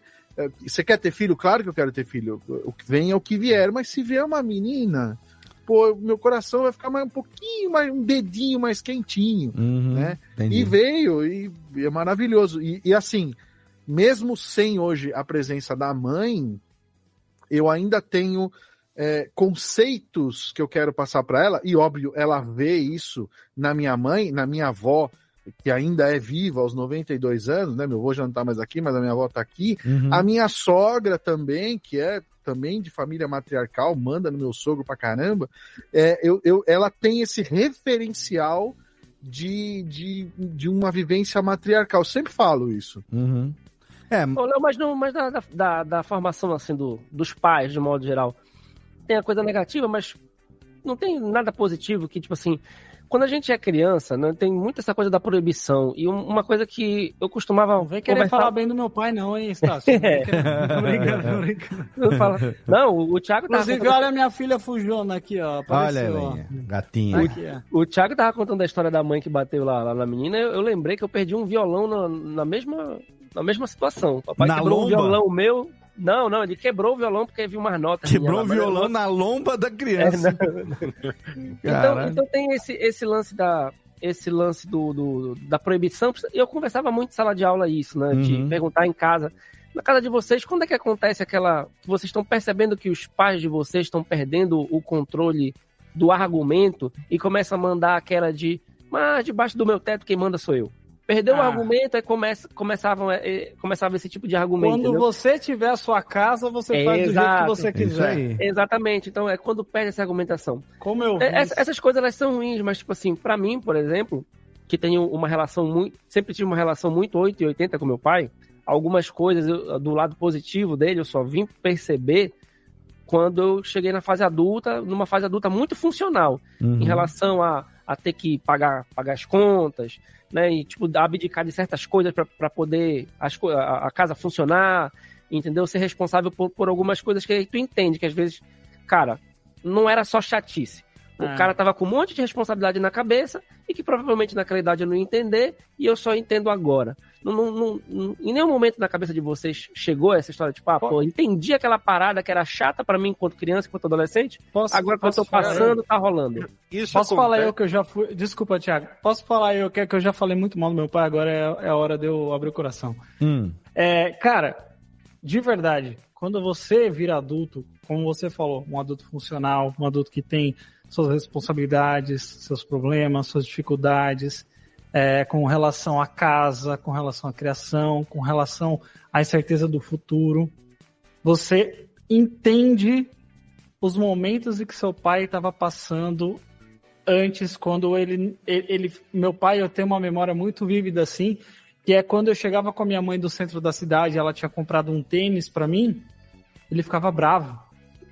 Aí eu falava, nossa, meu pai é chato demais, né? Por que, que ele tá bravo? Porque minha mãe comprou um tênis para mim. É porque, cara, ele não sabia se ia ter almoço na semana que vem. Uhum. Então ele estava pensando em outra parada. Não é que ele não queria que eu tivesse um tênis, não é Sim. que ele não queria que eu tivesse. Porque meu pai ele sempre fez, cara, de tudo para mim, de verdade. Eu falo assim que eu tive uma criação muito fechada, mas meu pai, ele, ele é para mim ainda um exemplo hoje. Hoje ele evoluiu muito, cara. Ele é um doce de pessoa, uma pessoa totalmente diferente do que ele era na época que eu era criança e muito mais ainda do que quando a minha irmã era criança. E a gente e eu sempre converso com a minha irmã sobre isso, né? A gente já teve oportunidades de sentar um dia eu, ela e ele e falar assim: "Nossa, pai, olha, eu lembro que às vezes o senhor era meio bravo, era meio autoritário nessas questões, mas a gente era criança demais para entender que a gente estava passando dificuldade financeira. Uhum. E o senhor e a mãe sempre segurou as pontas para nunca ter que falar assim, filho, nós não tem o que comer semana que vem. Sim. Tá ligado? Aham. Tipo assim, eles nunca deixaram passar pra gente esse tipo de coisa negativa. Uhum. Não, Porque e é eles muito- tinham que se virar. E aí, tipo, hoje, eu, e eu tenho um exemplo muito de antes também do meu pai e até hoje, cara. É um cara que eu nunca vi ele mentir pra ninguém. É um cara que eu nunca vi ele tentar levar vantagem em cima de ninguém, sabe? É um cara que sempre cuidou da família, é um cara que sempre teve ali pra gente, por mais que às vezes, muitas das vezes, não da forma que a gente esperava que ele estivesse, Uhum. mas ele estava ali de um jeito que a gente precisava. Então isso é o maior exemplo que eu levo do meu pai, tá ligado? Eu falo pra ele, hoje eu falo pra ele, pai, se eu for um quarto do homem que o senhor é, Aham. eu tô feliz, tá ligado? Tô feliz É, pra caralho. Excelente. Isso é uma coisa de, que, assim, do mesmo jeito que quando você sai da paternidade, você gospe mil vezes pra cima, sei lá, você recupera um ensinamento do, do teu pai, da tua mãe, do nada. Então, às vezes, acontece alguma coisa na minha vida, e aí, na hora, me vem um, um flashback do meu pai, da minha mãe, eu falo, puta, entendi aquele dia, por que, que meu pai É. ficou bravo, tal coisa, assim. Então, uma coisa assim, tipo, vai, que muito pai faz, Julião, certeza que já fez isso, Gé já fez isso daí, tipo, meu, você vai sair com as crianças, meu, ah, eu vou querer um McLanche feliz, ah, eu também vou querer. E você, você querer? Fala, não, eu não vou comer nada. Por quê? Você sabe que vai sobrar. Uhum. Aí você fala, meu, eu vou comer as sobras aqui pra não, não desperdiçar. Sabe, tipo, ah, você compra um pacote de biscoito que vem sete, nós vamos em quatro. Você sabe que você é o que vai ficar sem, Uhum. mas você faz. E eu entendia, muitas vezes eu entendia as coisas do meu pai, da minha mãe, por causa de. Eu falava, meu, era isso, era aquilo. Então, era muito disso. E o peso, cara, de você ter uma, uma filha, sabe, duas filhas na tua responsabilidade, é muito, porque eu, eu tô com a Aline já tem vinte e tantos anos. Eu tenho mais tempo de vida com a Aline do que sem a Aline. Uhum. E, meu, já passei fases muito ruins na minha vida, assim, fase de, meu, não ter dinheiro pra nada, sabe, de estar muito fudido, meu. Você chegava no fim do mês e falava, o que, que eu prefiro, que cortem a energia ou que cortem o telefone? Lá em casa tinha internet um mês sim, três meses não. Então, era bem assim. Mas quando você só tem uma outra pessoa, um outro adulto do teu lado, você supera. Uhum. Agora, quando bate né? uma, meu, um problema financeiro e você tem alguém embaixo, é muito preocupante. Então, os meses, cara, que eu fiquei desempregado na pandemia, cara, minha cabeça ela tava moída, cara. Sim, é claro. Porque você via todo mês a conta bancária baixando e, meu, naquele medo da pandemia, eu falei, o que que eu não posso deixar de pagar? O convênio. Uhum. E o que aconteceu com o convênio? Subiu níveis astronômicos. Né? E eu não tinha mais agência pagando. Então, meu, é muito lance. Então a gente aprende demais, cara, assim, com os nossos pais. E uma coisa que eu vi, assim, quando eu descobri que ia ser pai, acabou aparecendo pra mim, na época nem Instagram funcionava, né? algum vídeo no YouTube, que era o Marcos Mion, que ele falava que uma vez por mês ele pega a filha dele e falou: Meu, eu levo ela no shopping, deixo minha mulher em casa, vai só eu e ela. Eu abro a porta do carro, a gente conversa, a gente passeia, a gente almoça. Ah, eu lembro desse, desse lance. O que, que é um homem de verdade? O que, que um homem de verdade faz? Como ele se porta? Ele falou: ela sabendo que é um homem de verdade, ela não vai querer qualquer porcaria para a vida dela. Então, e isso é aquele ponto que os nossos pais ensinam pra gente. Falaram, meu, eu sei o que, que é isso. Eu sei o que, que acontece com o meu. Tá? Eu tenho um, um pai que bebe muito, eu tenho um pai que é agressivo. Meu, ele querendo ou não, ele já te deu um exemplo. E aí você provavelmente está falando, eu não vou querer esse exemplo, ou eu quero esse exemplo, né? Então é um aprendizado fudido, cara, assim, quando você começa a ter os negócios. E eu entendo muito, assim, de às vezes ver que, tipo, meu, nossos pais às vezes faziam milagre, cara, sabe? Aqueles planos econômicos loucos da, da década de 80, meu, de inf- inflação, e de você um dia tem dinheiro, outro dia você não tem nada. Eu falei disso hoje com a Helena aqui em casa. Esse, a gente aqui é acostumado com uma certa estabilidade econômica e ainda assim com seus altos e baixos que fazem com que a gente se preocupe. Eu daí automaticamente eu me remetia a essa infância que eu não tinha noção do que estava acontecendo, aquela coisa de remarcarem o preço mais de uma vez por dia, essas coisas que a gente Sim. eu, eu pensei, cara, se fosse comigo hoje, eu ia estar surtada. Não, ia, não ia encarar com uma naturalidade. E os nossos pais davam os pulos deles lá. A gente, mal ou bem, Eles não deixavam de casa. chegar na gente, né? É, exato. chegar na gente. Eu, eu me lembro, eu me lembro quando eu era moleque, o meu pai recebia o salário ou o vale alimentação, já eu não lembro exatamente. E a gente ia, eu morava em São Paulo, a gente ia num supermercado em Guarulhos, porque era o único lugar que aceitava o tal do negócio, e tinha que ser no dia exato, que era para poder fazer a compra do mês, porque se deixasse para ir no dia seguinte, já não comprava o que se comprava no dia certo. Isso. Era Daí que veio o hábito dos nossos pais fazerem compra de mês, né? Porque É. E fazia ter freezer em casa pra guardar carne. tipo dispensa, coisa. né? Quando É, meu pai, dispensa. quando meu pai construiu uma casa que depois perdeu por conta de não saber gerenciar o negócio. Até não, mas perdeu porque construiu com dinheiro de agiota mesmo. É, ele construiu uma a cozinha tinha uma dispensa aí que era tipo um, ar- um quartinho que era um armário num quartinho. Era um quarto, era um quarto anexo à cozinha. Pra guardar, é, é tipo um guardar, é é. a, a dispensa é o closet da cozinha, né? Closet da- das comidas. É o Das closet das comidas. comidas. Almoxarifado da cozinha. Almoxarifado da cozinha. Hoje em dia, eu, não, eu não, não sei mais quanto tempo faz que eu, na minha realidade, não faço mais compra grande. Todo dia eu vou ao mercado. Eu também. Todo Puta, dia eu passo no mercado, Nossa senhora, compro o almoço na hora do almoço. Às vezes eu vou duas, às vezes eu chego aí três vezes por dia no mercado, porque é aqui, é um minuto de carro aqui, um minuto e meio de carro de casa. E Então, na esquina. Eu vou na. Nem não chega a ser tanto na esquina, mas é muito perto. O caminho da escola dos meninos aqui. Serra Negra é tudo pequenininho, né? É. Então eu vou. A vantagem pego o de morar almoço, em cidade pequena. Pego o né? almoço, pego uma verdura, pego uma carne, um negócio pra fazer do almoço. Aí no meio do dia, ah, o que, que vai fazer à noite? Ah, vamos comer. Até porque aí você não deixa estragar o, a- o alface, alguma coisa na Isso. geladeira, né? Porque às vezes a gente compra o bagulho e esquece, cara, e simplesmente uh, apodrece. Ah, a gente fica com pena de jogar fora pra jogar fora quando apodreceu no pote depois, dentro. Exatamente, exatamente. É, mas eu, aí eu compro um negocinho lá pro almoço e chega de tarde. Ah, o que, que vocês vão comer, menino? Ah, pai, eu vou, eu como o que tinha no almoço, sobrou arroz, feijão, carninha. Eu esquento no micro-ondas e pra mim tá de boa. Aí o. Ah, dá pra fazer um mistinho, um mistinho, um mistinho quente e tal. Eu vou até o mercado, pego um pãozinho fresco e volto, sabe? Então. É um, é um, é um outro hábito. Mas é isso que mas- você tá falando da, da blindagem, é, é algo que realmente, pensando, né? Mas, É, tem, mas tem muito homem que não gosta, né, Léo, de ir no Do quê? mercado. De ir no mercado como a gente vai. Você falou, vai duas, três vezes. Eu também vou todo dia no mercado. Eu adoro ir no mercado. Ah, mas aí não é muito homem, né? Aí não é homem, aí não. é Aí não é homem. Eu prefiro uma martelada no dedo Olha lá, do que no mercado. É homem, aí não é homem, não. Geralmente não é homem. Sabe, sabe não o negócio que é aconteceu? homem. Não Ó, é homem. Aqui em casa, quem gosta muito de mercado é a Andresa. Eu geralmente não, não, não vou muito Mas eu assim, sou- mas não é porque eu não Não gosto, é não. homem. Viu? Mas É você sabe não que. Mas você sabe E que. shopping, então? Brincadeiras shopping. à parte, ô, gente. então?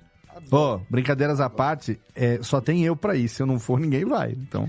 Mas você sabe, tem essa. Olha, mas, mas aí, Mesmo antes eu a gostava. partir já. do momento que teu filho já tem idade pra você dar 5 reais, você vai lá na padaria comprar uma coquinha pro pai. Traz um cigarro pro pai. Até porque a criança é invenção do século XVIII, né? Antes não tinha. Acende Mas, meu ó, charuto ali, mas Tem três é um office boys aí na tua é um casa e você não tá usando. é um Não, não. tão- tem, tão tem um só.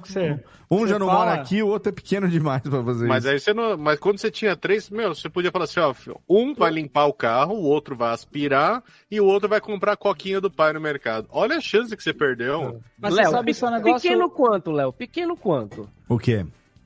O menor é pequeno quanto? Tem Pô, 10, 10 tem 10 anos. Na sua idade, ele Aí- já ia comprar tem- cigarro pro pai. É, exatamente. Nessa hora tem que Na- entrar um, um na tio sua muito época. doido e dizer: na minha época, com 10 anos, eu andava de ônibus da cidade toda. É. Dava volta, Mas você sabe, isso- Eu esse é ia um até negócio o de trapiche e voltava. É, e tu Isso é um negócio uma de- coca, vem aqui, pô? Esse negócio de ir no mercado é muito louco, porque aqui quem, quem gosta muito de ir no mercado e quem tem carro, né? Que eu tenho uma moto, mas eu nem saio de casa, trabalho em casa. Uh. Uhum. E aí, é, e aí teve um dia que a gente foi fazer uma compra para fazer um churrasco aqui, e aí a Andresa é a pessoa que manja de comprar carne. Eu manjo de acender Ah, churrasqueira. eu vi como cuidar vocês ali. manjam É, de comprar Ah, carne. lá vem a história. E de comprar Beck também. arrependido. E de comprar Mas Beck tudo bem. Beck era do mercado. Não vou falar mais Aí- nada. Conta a sua história aí. Mas aí, olha só que louco. Ela tava na fila para pegar no açougue para comprar e é ela que ia decidir a carne que a gente ia comprar. Só até faz- porque só- o só- cartão só um era dela. É, tem um puta talento pra comprar carne. Eu só vou falar não, não, isso. não, aquela vez puta fui eu. Aquela vez talento fui pra eu. comprar carne. Aquela vez fui eu. Aquela vez você pode botar na minha conta. Tá certo. Mas aí ela tava na fila do, do açougue e aí ela tava mais na frente, assim, esperando a vez dela. Quando o cara foi atender, ele não olhou pra ela, ele olhou pra mim. Aí eu tava atrás, assim, eu falei, não, não, é ela aqui, ó, pode falar com ela aqui, que é ela que decide. Aí o cara, ah, não, tá bom, sabe? Tipo, aquele Uhum. bagulho do tipo, ah, não, fala aí, homem, vai comprar carne, é o homem que vai, vai comprar, né? Falei, Sim. não, pode falar que aqui em casa quem manda é minha mulher, graças Sim. a Deus. Sim, não, não, não. Nesse aspecto, não. Oh, mas deixa eu só voltar um assunto aqui, Léo, rapidão. Volte. O que o Victor Stassi estava falando Ah. sobre essa questão da positividade que a gente vê dos nossos pais. Não vejo. Eu acho, é, eu acho um bagulho muito doido, que eu já, já pensei muito sobre isso, que é como é triste Hum. é, e ao mesmo tempo é, é contradizente que a gente só consegue entender essas coisas quando a gente já é adulto. Que a gente já vê né, com os nossos olhos de agora o que, que eles passaram. É, mas não tem jeito. passaram. Você não, Sim, não dá pra você saber. Mas você e mesmo sabe. assim a gente faz as mesmas cagadas, né? Exatamente. Não- Mas você sabe que isso é uma coisa, que isso é uma coisa até da psicologia. Não vou falar aqui em detalhes porque eu não sou psicólogo, mas Uhum. eu já já li muito sobre isso, que é até um comportamento psicológico da pessoa, que é geralmente recusar as coisas, é ser meio contra, tá ligado? Contra a cultura dos pais. Sim. Isso é um bagulho muito natural, Aham. que é do ser humano mesmo, que faz com que a gente se desvencilhe dos nossos pais, tá ligado? É aquele ninho, tá ligado? Que você vai tirando a, a- a- as pluminhas, vai ficando só o espinho.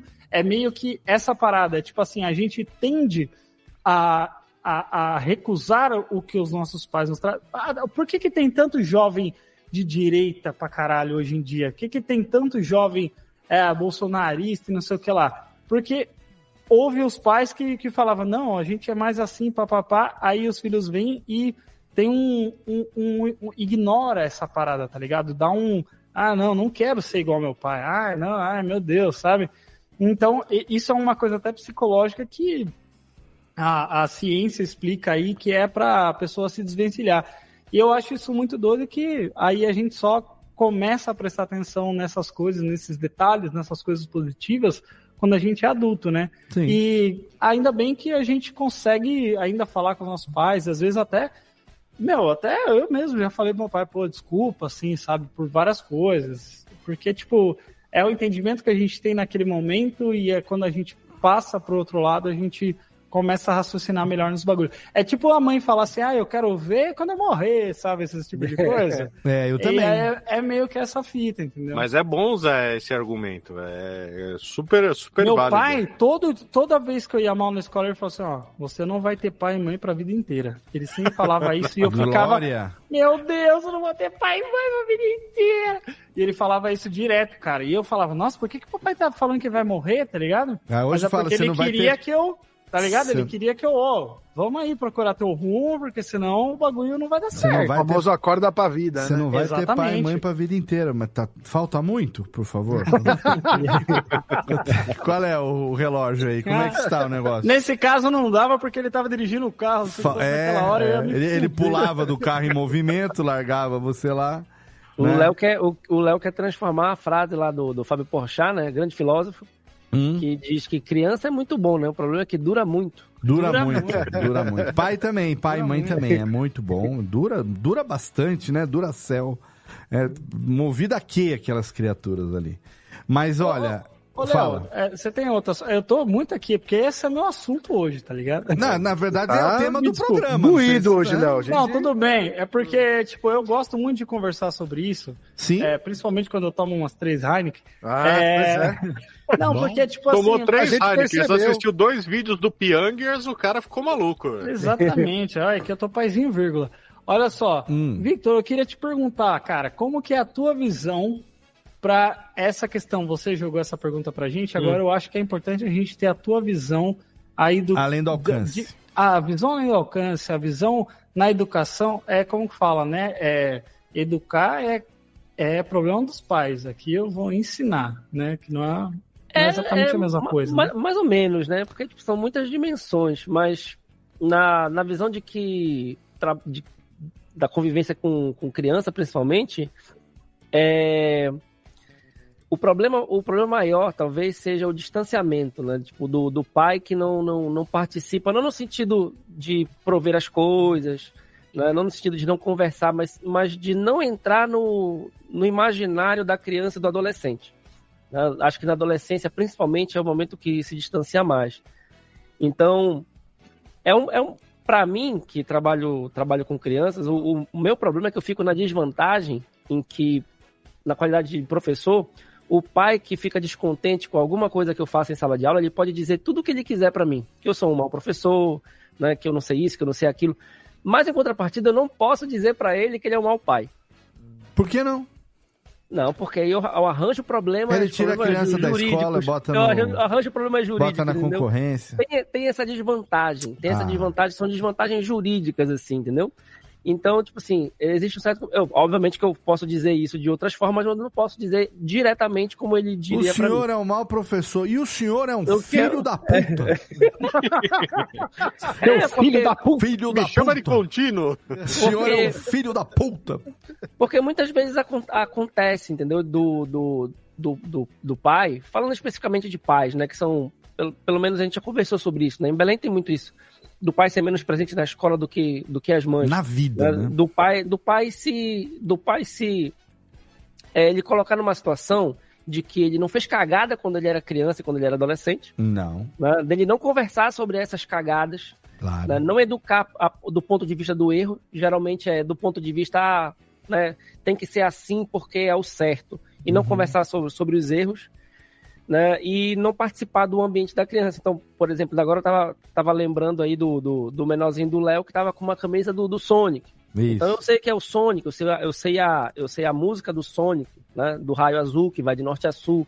Então, por É exemplo, o no mais meu, veloz que há. é o mais veloz que há. Então, muitas vezes eu sei, eu sei de, de, de algumas coisas do, do Você vê a diferença infantil. de geração, né? Na minha época, a- a- o jingle de Norte a Sul era da Varig, mas... É, exatamente. A galinha é azul também. Galinha azul de É, da leste galinha a oeste, também, de leste norte a a norte sul. a sul. É, do nobre da galinha azul. A onda é, a É. dança da galinha Da azul. galinha azul. Inclusive, eu tenho o disquinho dela da Magi, tô vendo daqui o disquinho, né?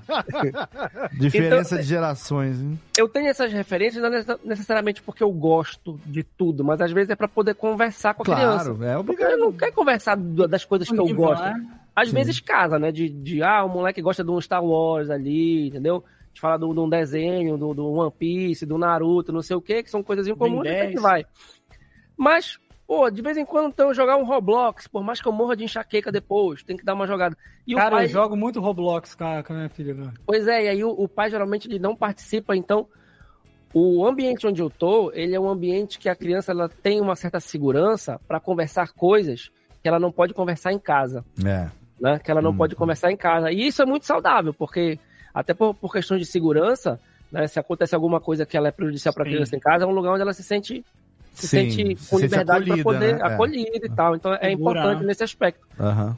Ela, Então- ela pode até querer, né, estar se conversar em casa, mas ela sabe que de repente ela vai ter uma negativa, Ah. Sim. que o pai não vai vai cagar e andar, e a mãe vai falar, fala com seu pai, e- ou É. vice-versa, né? E eu tô dizendo isso porque foi a fala do Thiago quando ele deu o exemplo do Marcos Mignon, né?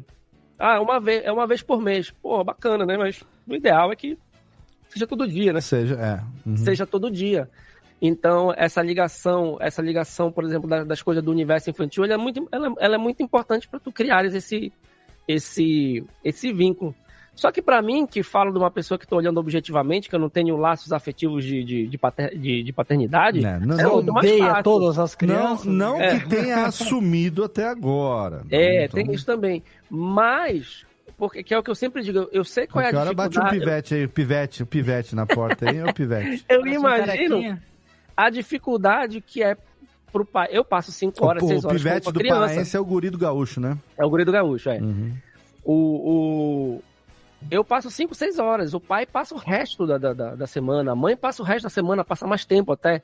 Então, eu sei que Bo- essas coisas. Bobear, você saturam- passa mais tempo com muita criança Certeza, do que pai. Chega tarde em casa, é. a criança já tá É. dormindo. Exatamente. Vamos, vamos supor que sim, né? Então, tipo assim, às vezes satura, né? Satura e tal, o pai se aborrece, então, mas tem que ter essa percepção de que tem que entrar um pouco, tipo, no, no, no- universo infantil. E é uma coisa de professor também, que né, já é uma Uhum. coisa que tem que fazer de maneira pro- profissional. Tem que entrar, porque senão tu crias um distanciamento.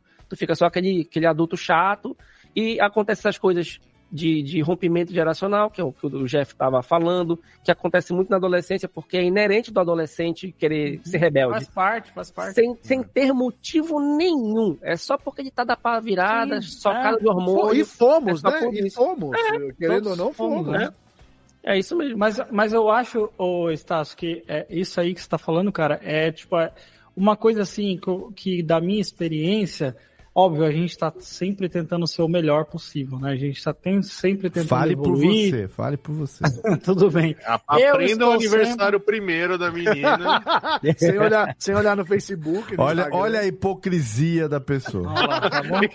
Enfim, Tudo bem. a hipocrisia. Enfim. Mas eu sei que a cartão de vacinação dela tá em dia, pelo menos isso. Enfim. Ó, mas olha só, é, é, tipo, é, esse, é, a gente tenta ser melhor, obviamente, todos os dias, mas assim, eu, eu vou falar de uma experiência minha, né? Obviamente, não tem como falar de experiência de outra pessoa. Mas Preferencialmente. é, é porque quando você está de fora de uma relação, como acontece comigo, Ah. é, eu sentia que eu precisava ser muito mais do que só um pai, tá ligado? Eu, Não eu sentia basta que eu ser precisava pai, tem que participar. tem que participar. Eu, eu sentia que eu precisava ser muito mais, porque, tipo assim, não, não posso errar. Não, não posso. Não, peraí, eu, eu falei errado aqui? Não, peraí. E aí eu tava me caindo, cara, numa.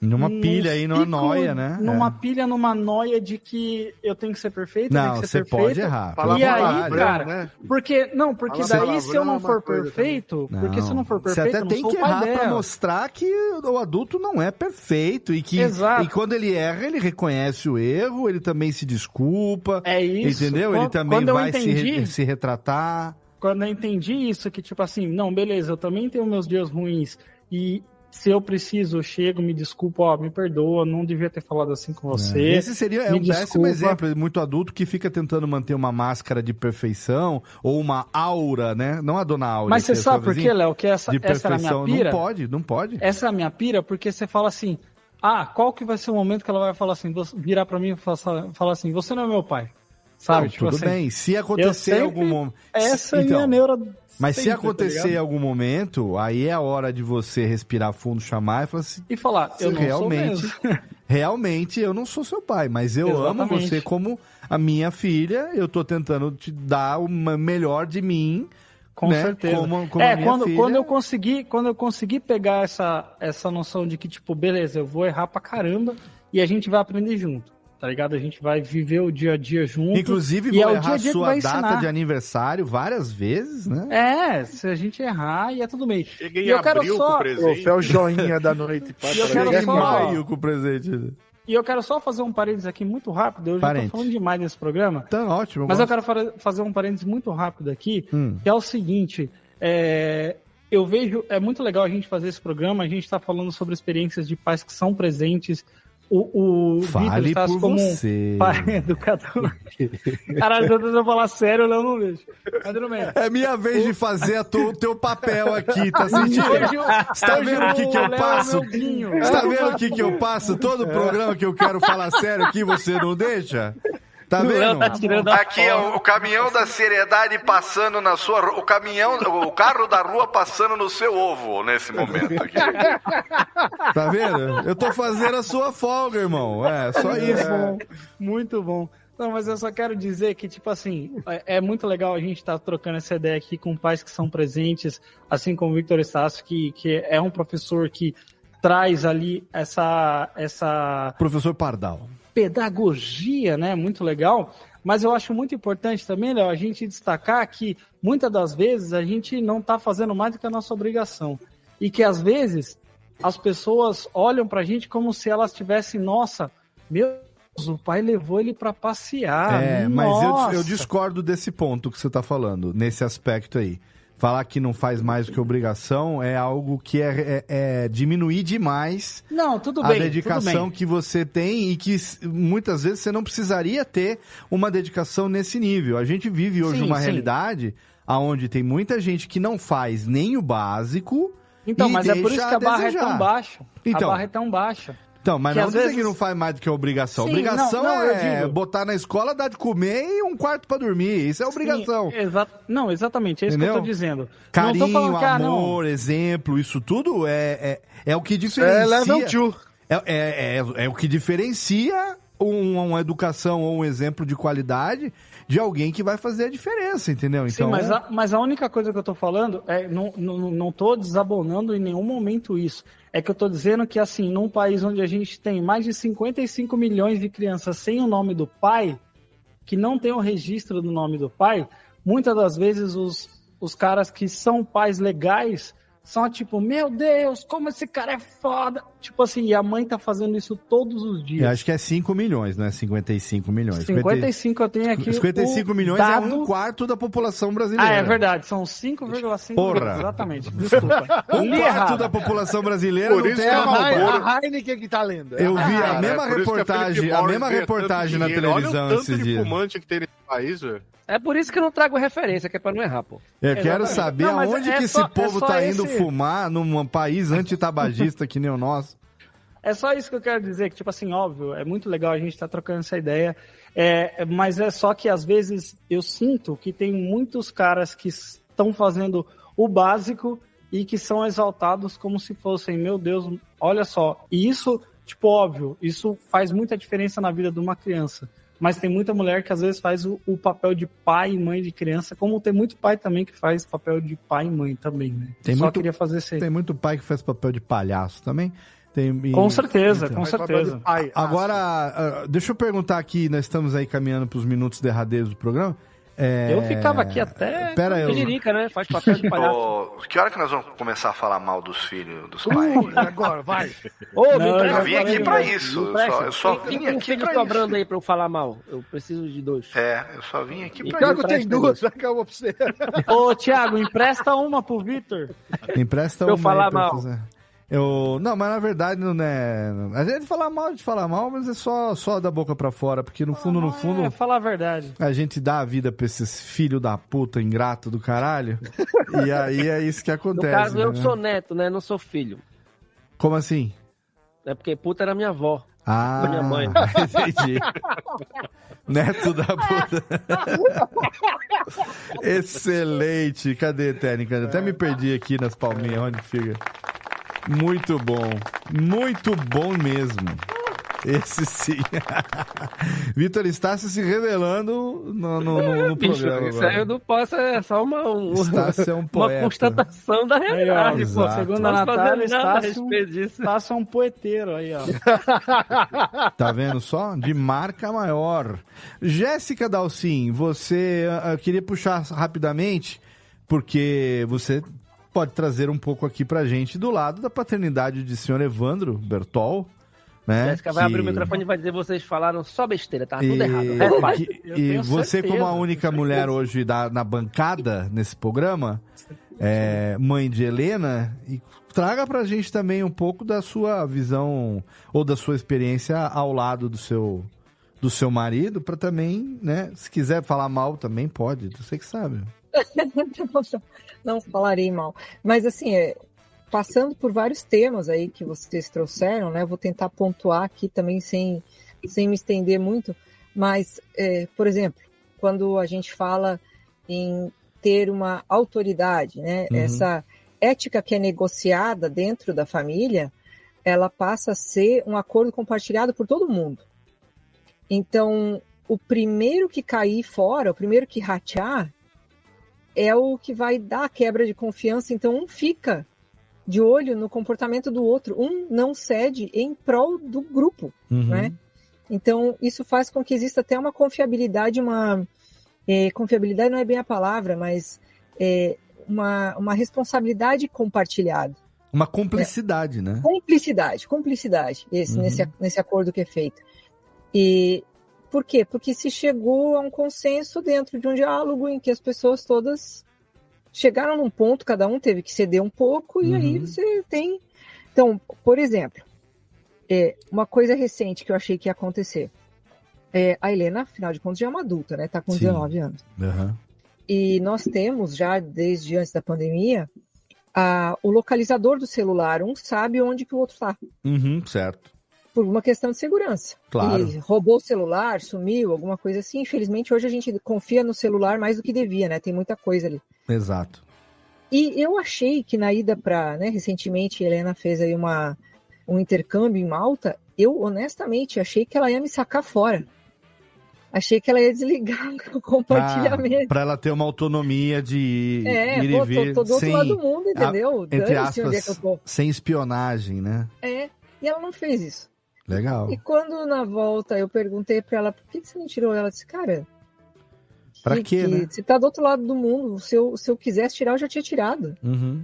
Não, eu fiz uma alusão aqui, mas não tem aqui. Ela estava em Malta e na ocasião lá o Vesúvio fez uma.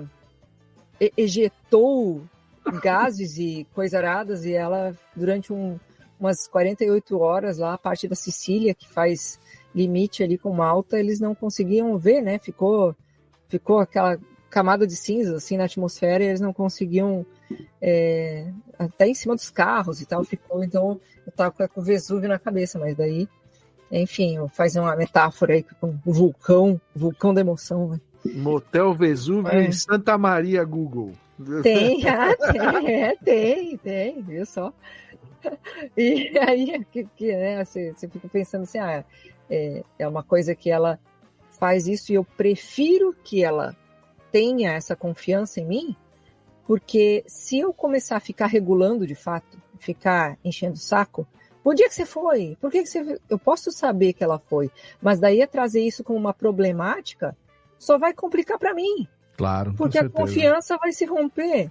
É, eu vou transformar é que uma coisa que não é para ser um problema em um problema. Então, quando Sim. é que, que eu vou de fato valorar o problema, quer dizer, tem, se isso não é um problema, se isso não foi escondido nem nada, bom, então não é problema.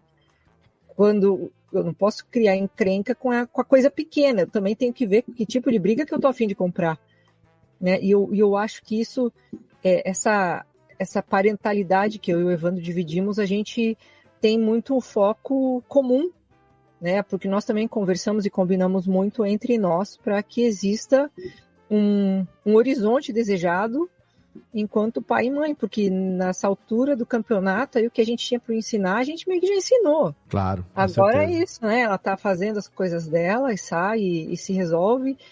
Mas é aquilo que o Júlio falou antes, eu preciso deixar claro sempre que, ah, tudo bem, que é, tem, vai sair, vai sair, beleza, mas tem com quem voltar? Não tem com quem voltar. A gente, a gente pega, a gente leva. É, é, ainda assim, para que seja sempre um referencial. Se ela quiser pegar o, o aplicativo, não tem problema. Uhum. Mas ela tem que saber que a gente está ali por ela. Claro, com É. certeza.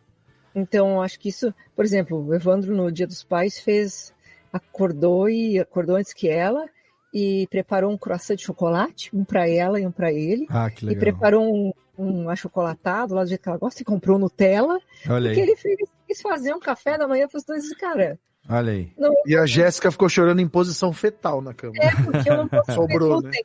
Eu não posso comer glúten, então já, não, já, já cada ida no mercado já é um sofrimento. Ah.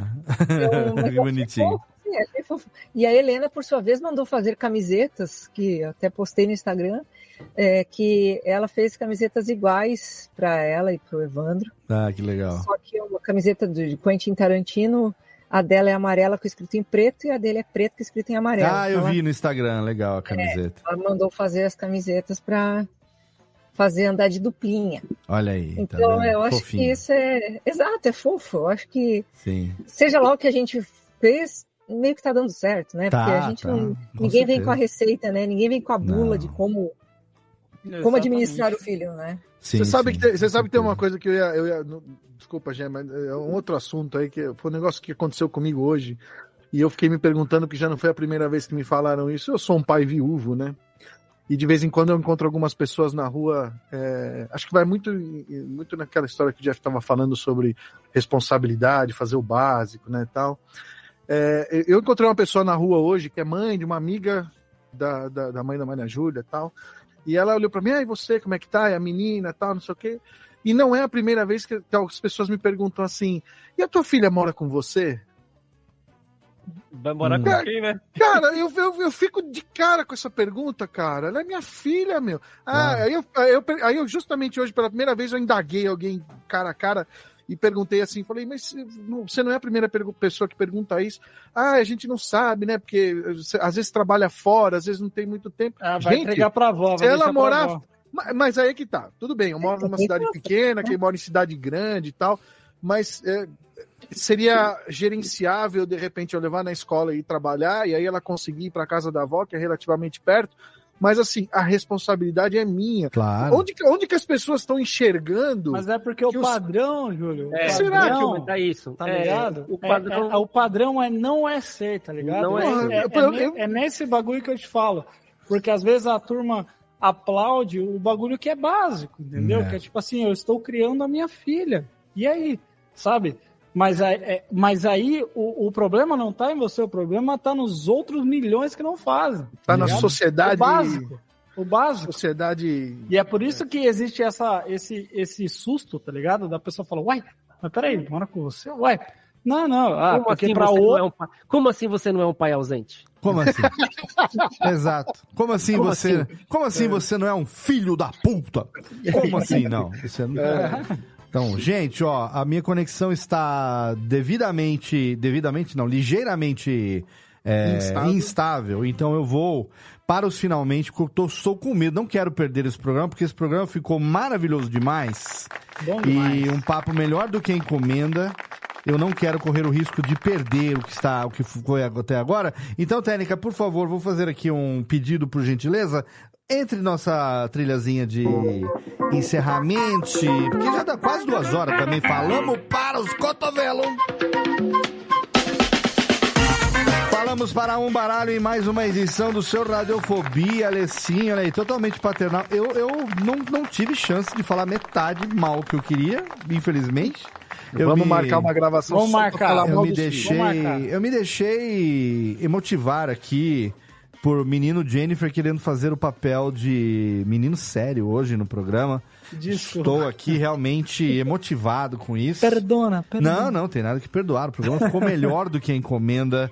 Eu quero dizer para você que está ouvindo que você pode interagir com a gente. Se você não interagiu ao vivo, como fizeram nossos amigos ali no chat do YouTube, você pode também mandar um feedback pra gente. Você pode mandar um e-mail para podcast@radiofobia.com.br. Você pode também interagir na postagem lá do site, nas redes sociais, o link das redes sociais hoje em dia, mais Instagram, porque no Twitter já morreu também, o Threads não, não, não, não pegou.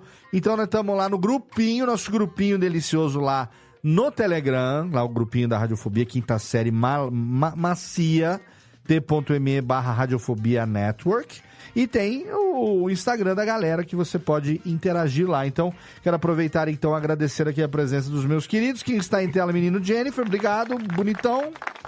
Valeu, Léo, muito obrigado. E desculpa se eu falei muito sério, mas é porque Não, esse é um tá assunto muito delicado e muito assim que eu Delicioso estou, demais. estou no meio disso agora, É, né? Então, estamos. tipo, é muito legal poder trocar ideia com Sim. pessoas que têm essas visões e tal, e que podem até me ajudar nessa questão, tá ligado? Porque Do- eu acho pais que... aqui, você é o pai fresco, né? Que, é que mesmo... Exatamente. Eu tô há exatamente. 22 anos no meio disso, não tô, não tô aguentando mais. Tá, E só Tá piora, né, Léo? difícil, Só vai piorando.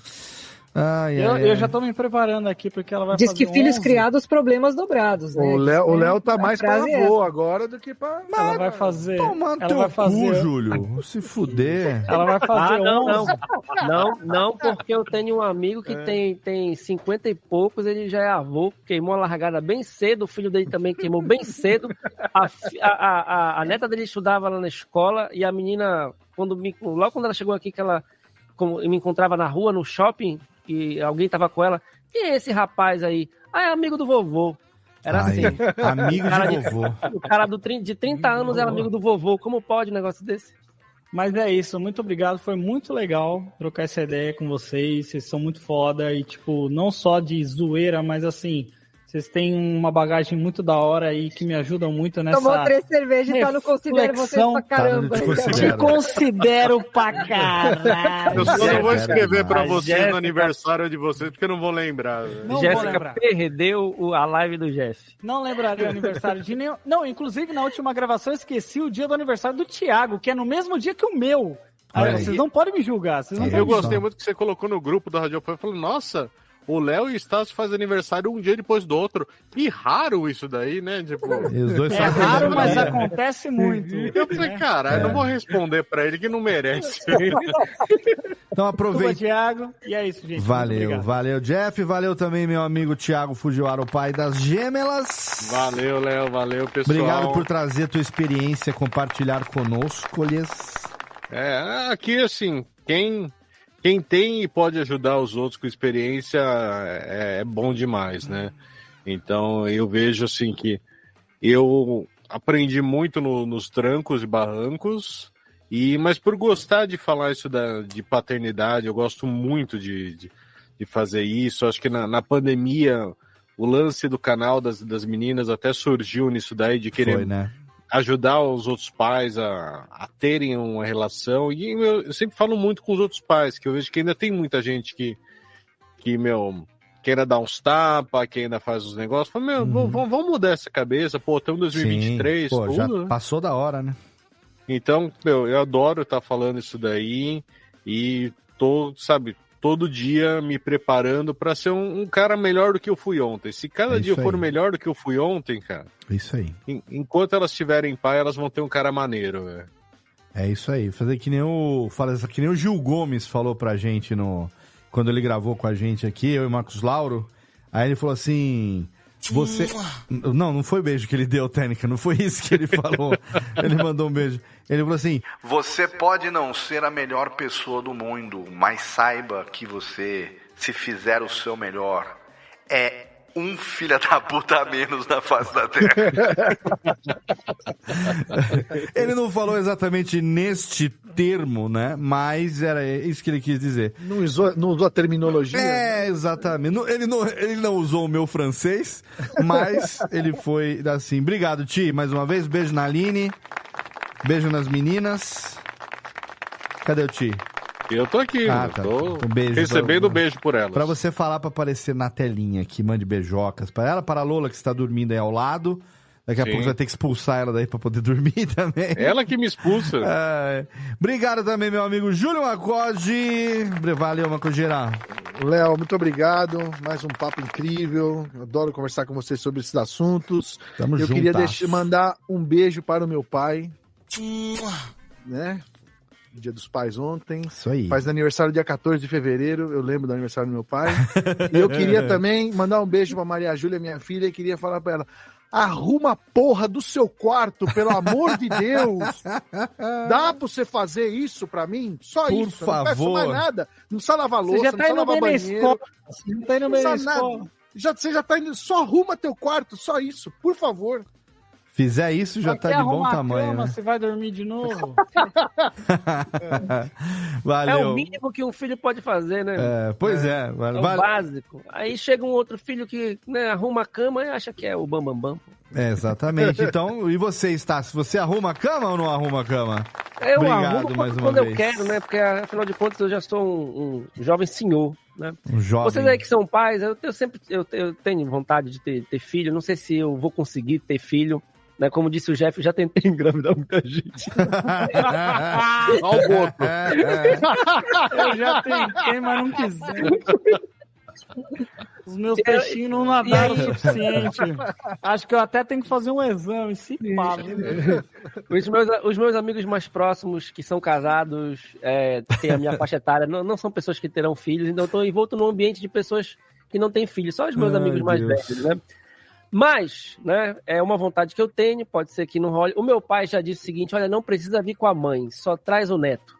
Olha. Então já não tem essa, já não tem essa responsabilidade. Olha aí. E- Isso O problema- aqui é paternidade compartilhada, responsável. O problema, Léo, é que eu tenho uma, uma amiga que uma vez ela disse o seguinte: se precisar, eu empresto a minha barriga. Olha aí. E eu já olhei na cara dela, você não prometa o que você não pode cumprir. Mas daí é. Não mas, da- prometa. mas deixa eu só fazer uma pergunta: é inseminação ou ela quer dar pra você?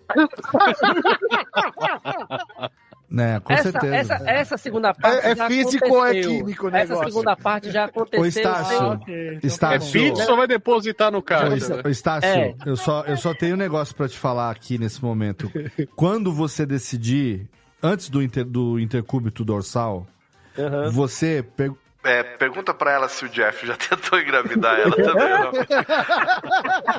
Porque o Eu Jeff. tenho que fazer meus exames pra ver se eu tô em dia com meus espermogramas. Aí, Abre como- aspas. aí, aí eu vou chegar no final do, do espermograma, o meu médico vai falar assim: você não tem porra nenhuma. Já, Já menino Jeffter disse, abre aspas, tentei engravidar muita gente nesse mundo. Fecha aspas. essa Agora, frase. Eu quero aproveitar uma o dia- camiseta aproveitar com essa dia- frase. aproveitar sua audiência, caso não role aí da, da barriga sem, sem emprestada, Hum. se alguém tiver um filho sobrando já e semi-novo, eu compro também, tá? Eu só Thiago, não vou. se tiver Eu só... sobrando aí, não tiver cansado. Tem pô, repetido. O Thiago tem repetido. O Thiago tem a Figurinha, figurinha. tem figurinha repetida, é verdade. É que nem álbum da Copa aí, tá tem repetido aí, se Figurinha quiser. repetida não completa álbum. Exato. Não, não, mas eu tô usando, cara, porque assim, é, meus planos agora são de pagar convênio pra uma e as duas usar, matricula, matricula numa escola só período integral, uma fica de manhã, fala, vou, vou ali e já volto. Você Um vai dia vai ver- uma, outro dia vai outra, também pode ser. Você vai ver quando elas chegarem em casa com o mesmo namorado. Aí você vai ver que é bom. As duas namorando o mesmo cara. E o É cara que nem, achando é que nem tá. um é. que eu vi. É que nem um cara que eu vi no Twitter, ele falou assim, nossa, eu namoro uma menina que ela tem irmã gêmea. Daí um dia eu cheguei em casa, Ah, confundi ela e comi o pai. Je- ah, o Jeff tá fora de controle, O senhoras Jeff e hoje senhores. tá- O Jeff está fora de A glicose controle. dele não tá boa hoje. Não tá, Andresa, cara. traz a insulina aí. O Jeff tá fora de controle. Andresa, vou pede falar. pra aquela menininha que mora com a gente trazer isso. Pô, tem, um, é o é, aniversário dela? tem um negócio aqui quando o Jeff falar que eu vou começar a usar aqui assim agora.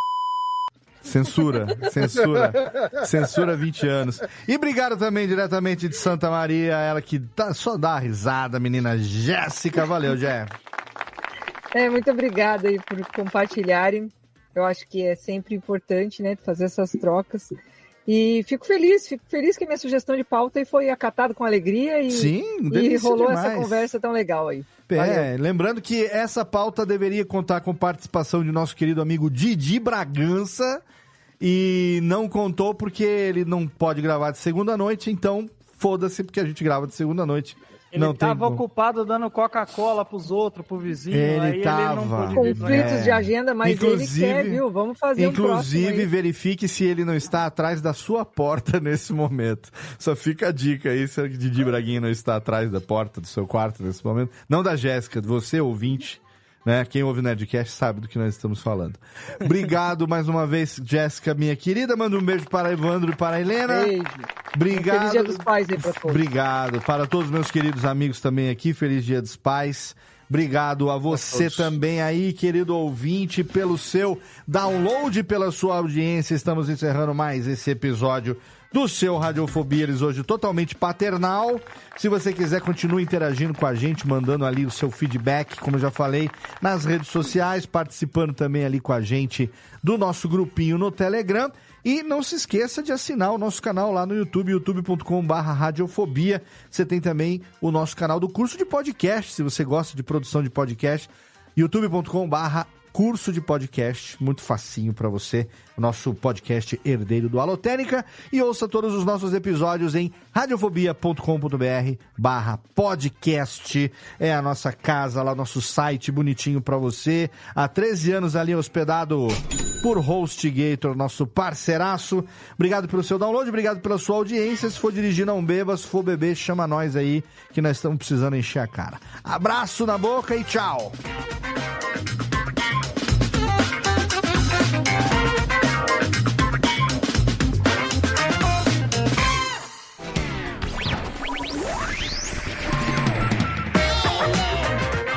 Este podcast foi publicado pela Radiofobia Podcast Network. Acesse radiofobia.com.br barra podcast para conhecer e ouvir todos os nossos programas ou assine no seu agregador de podcast preferido. Esperamos você no próximo episódio.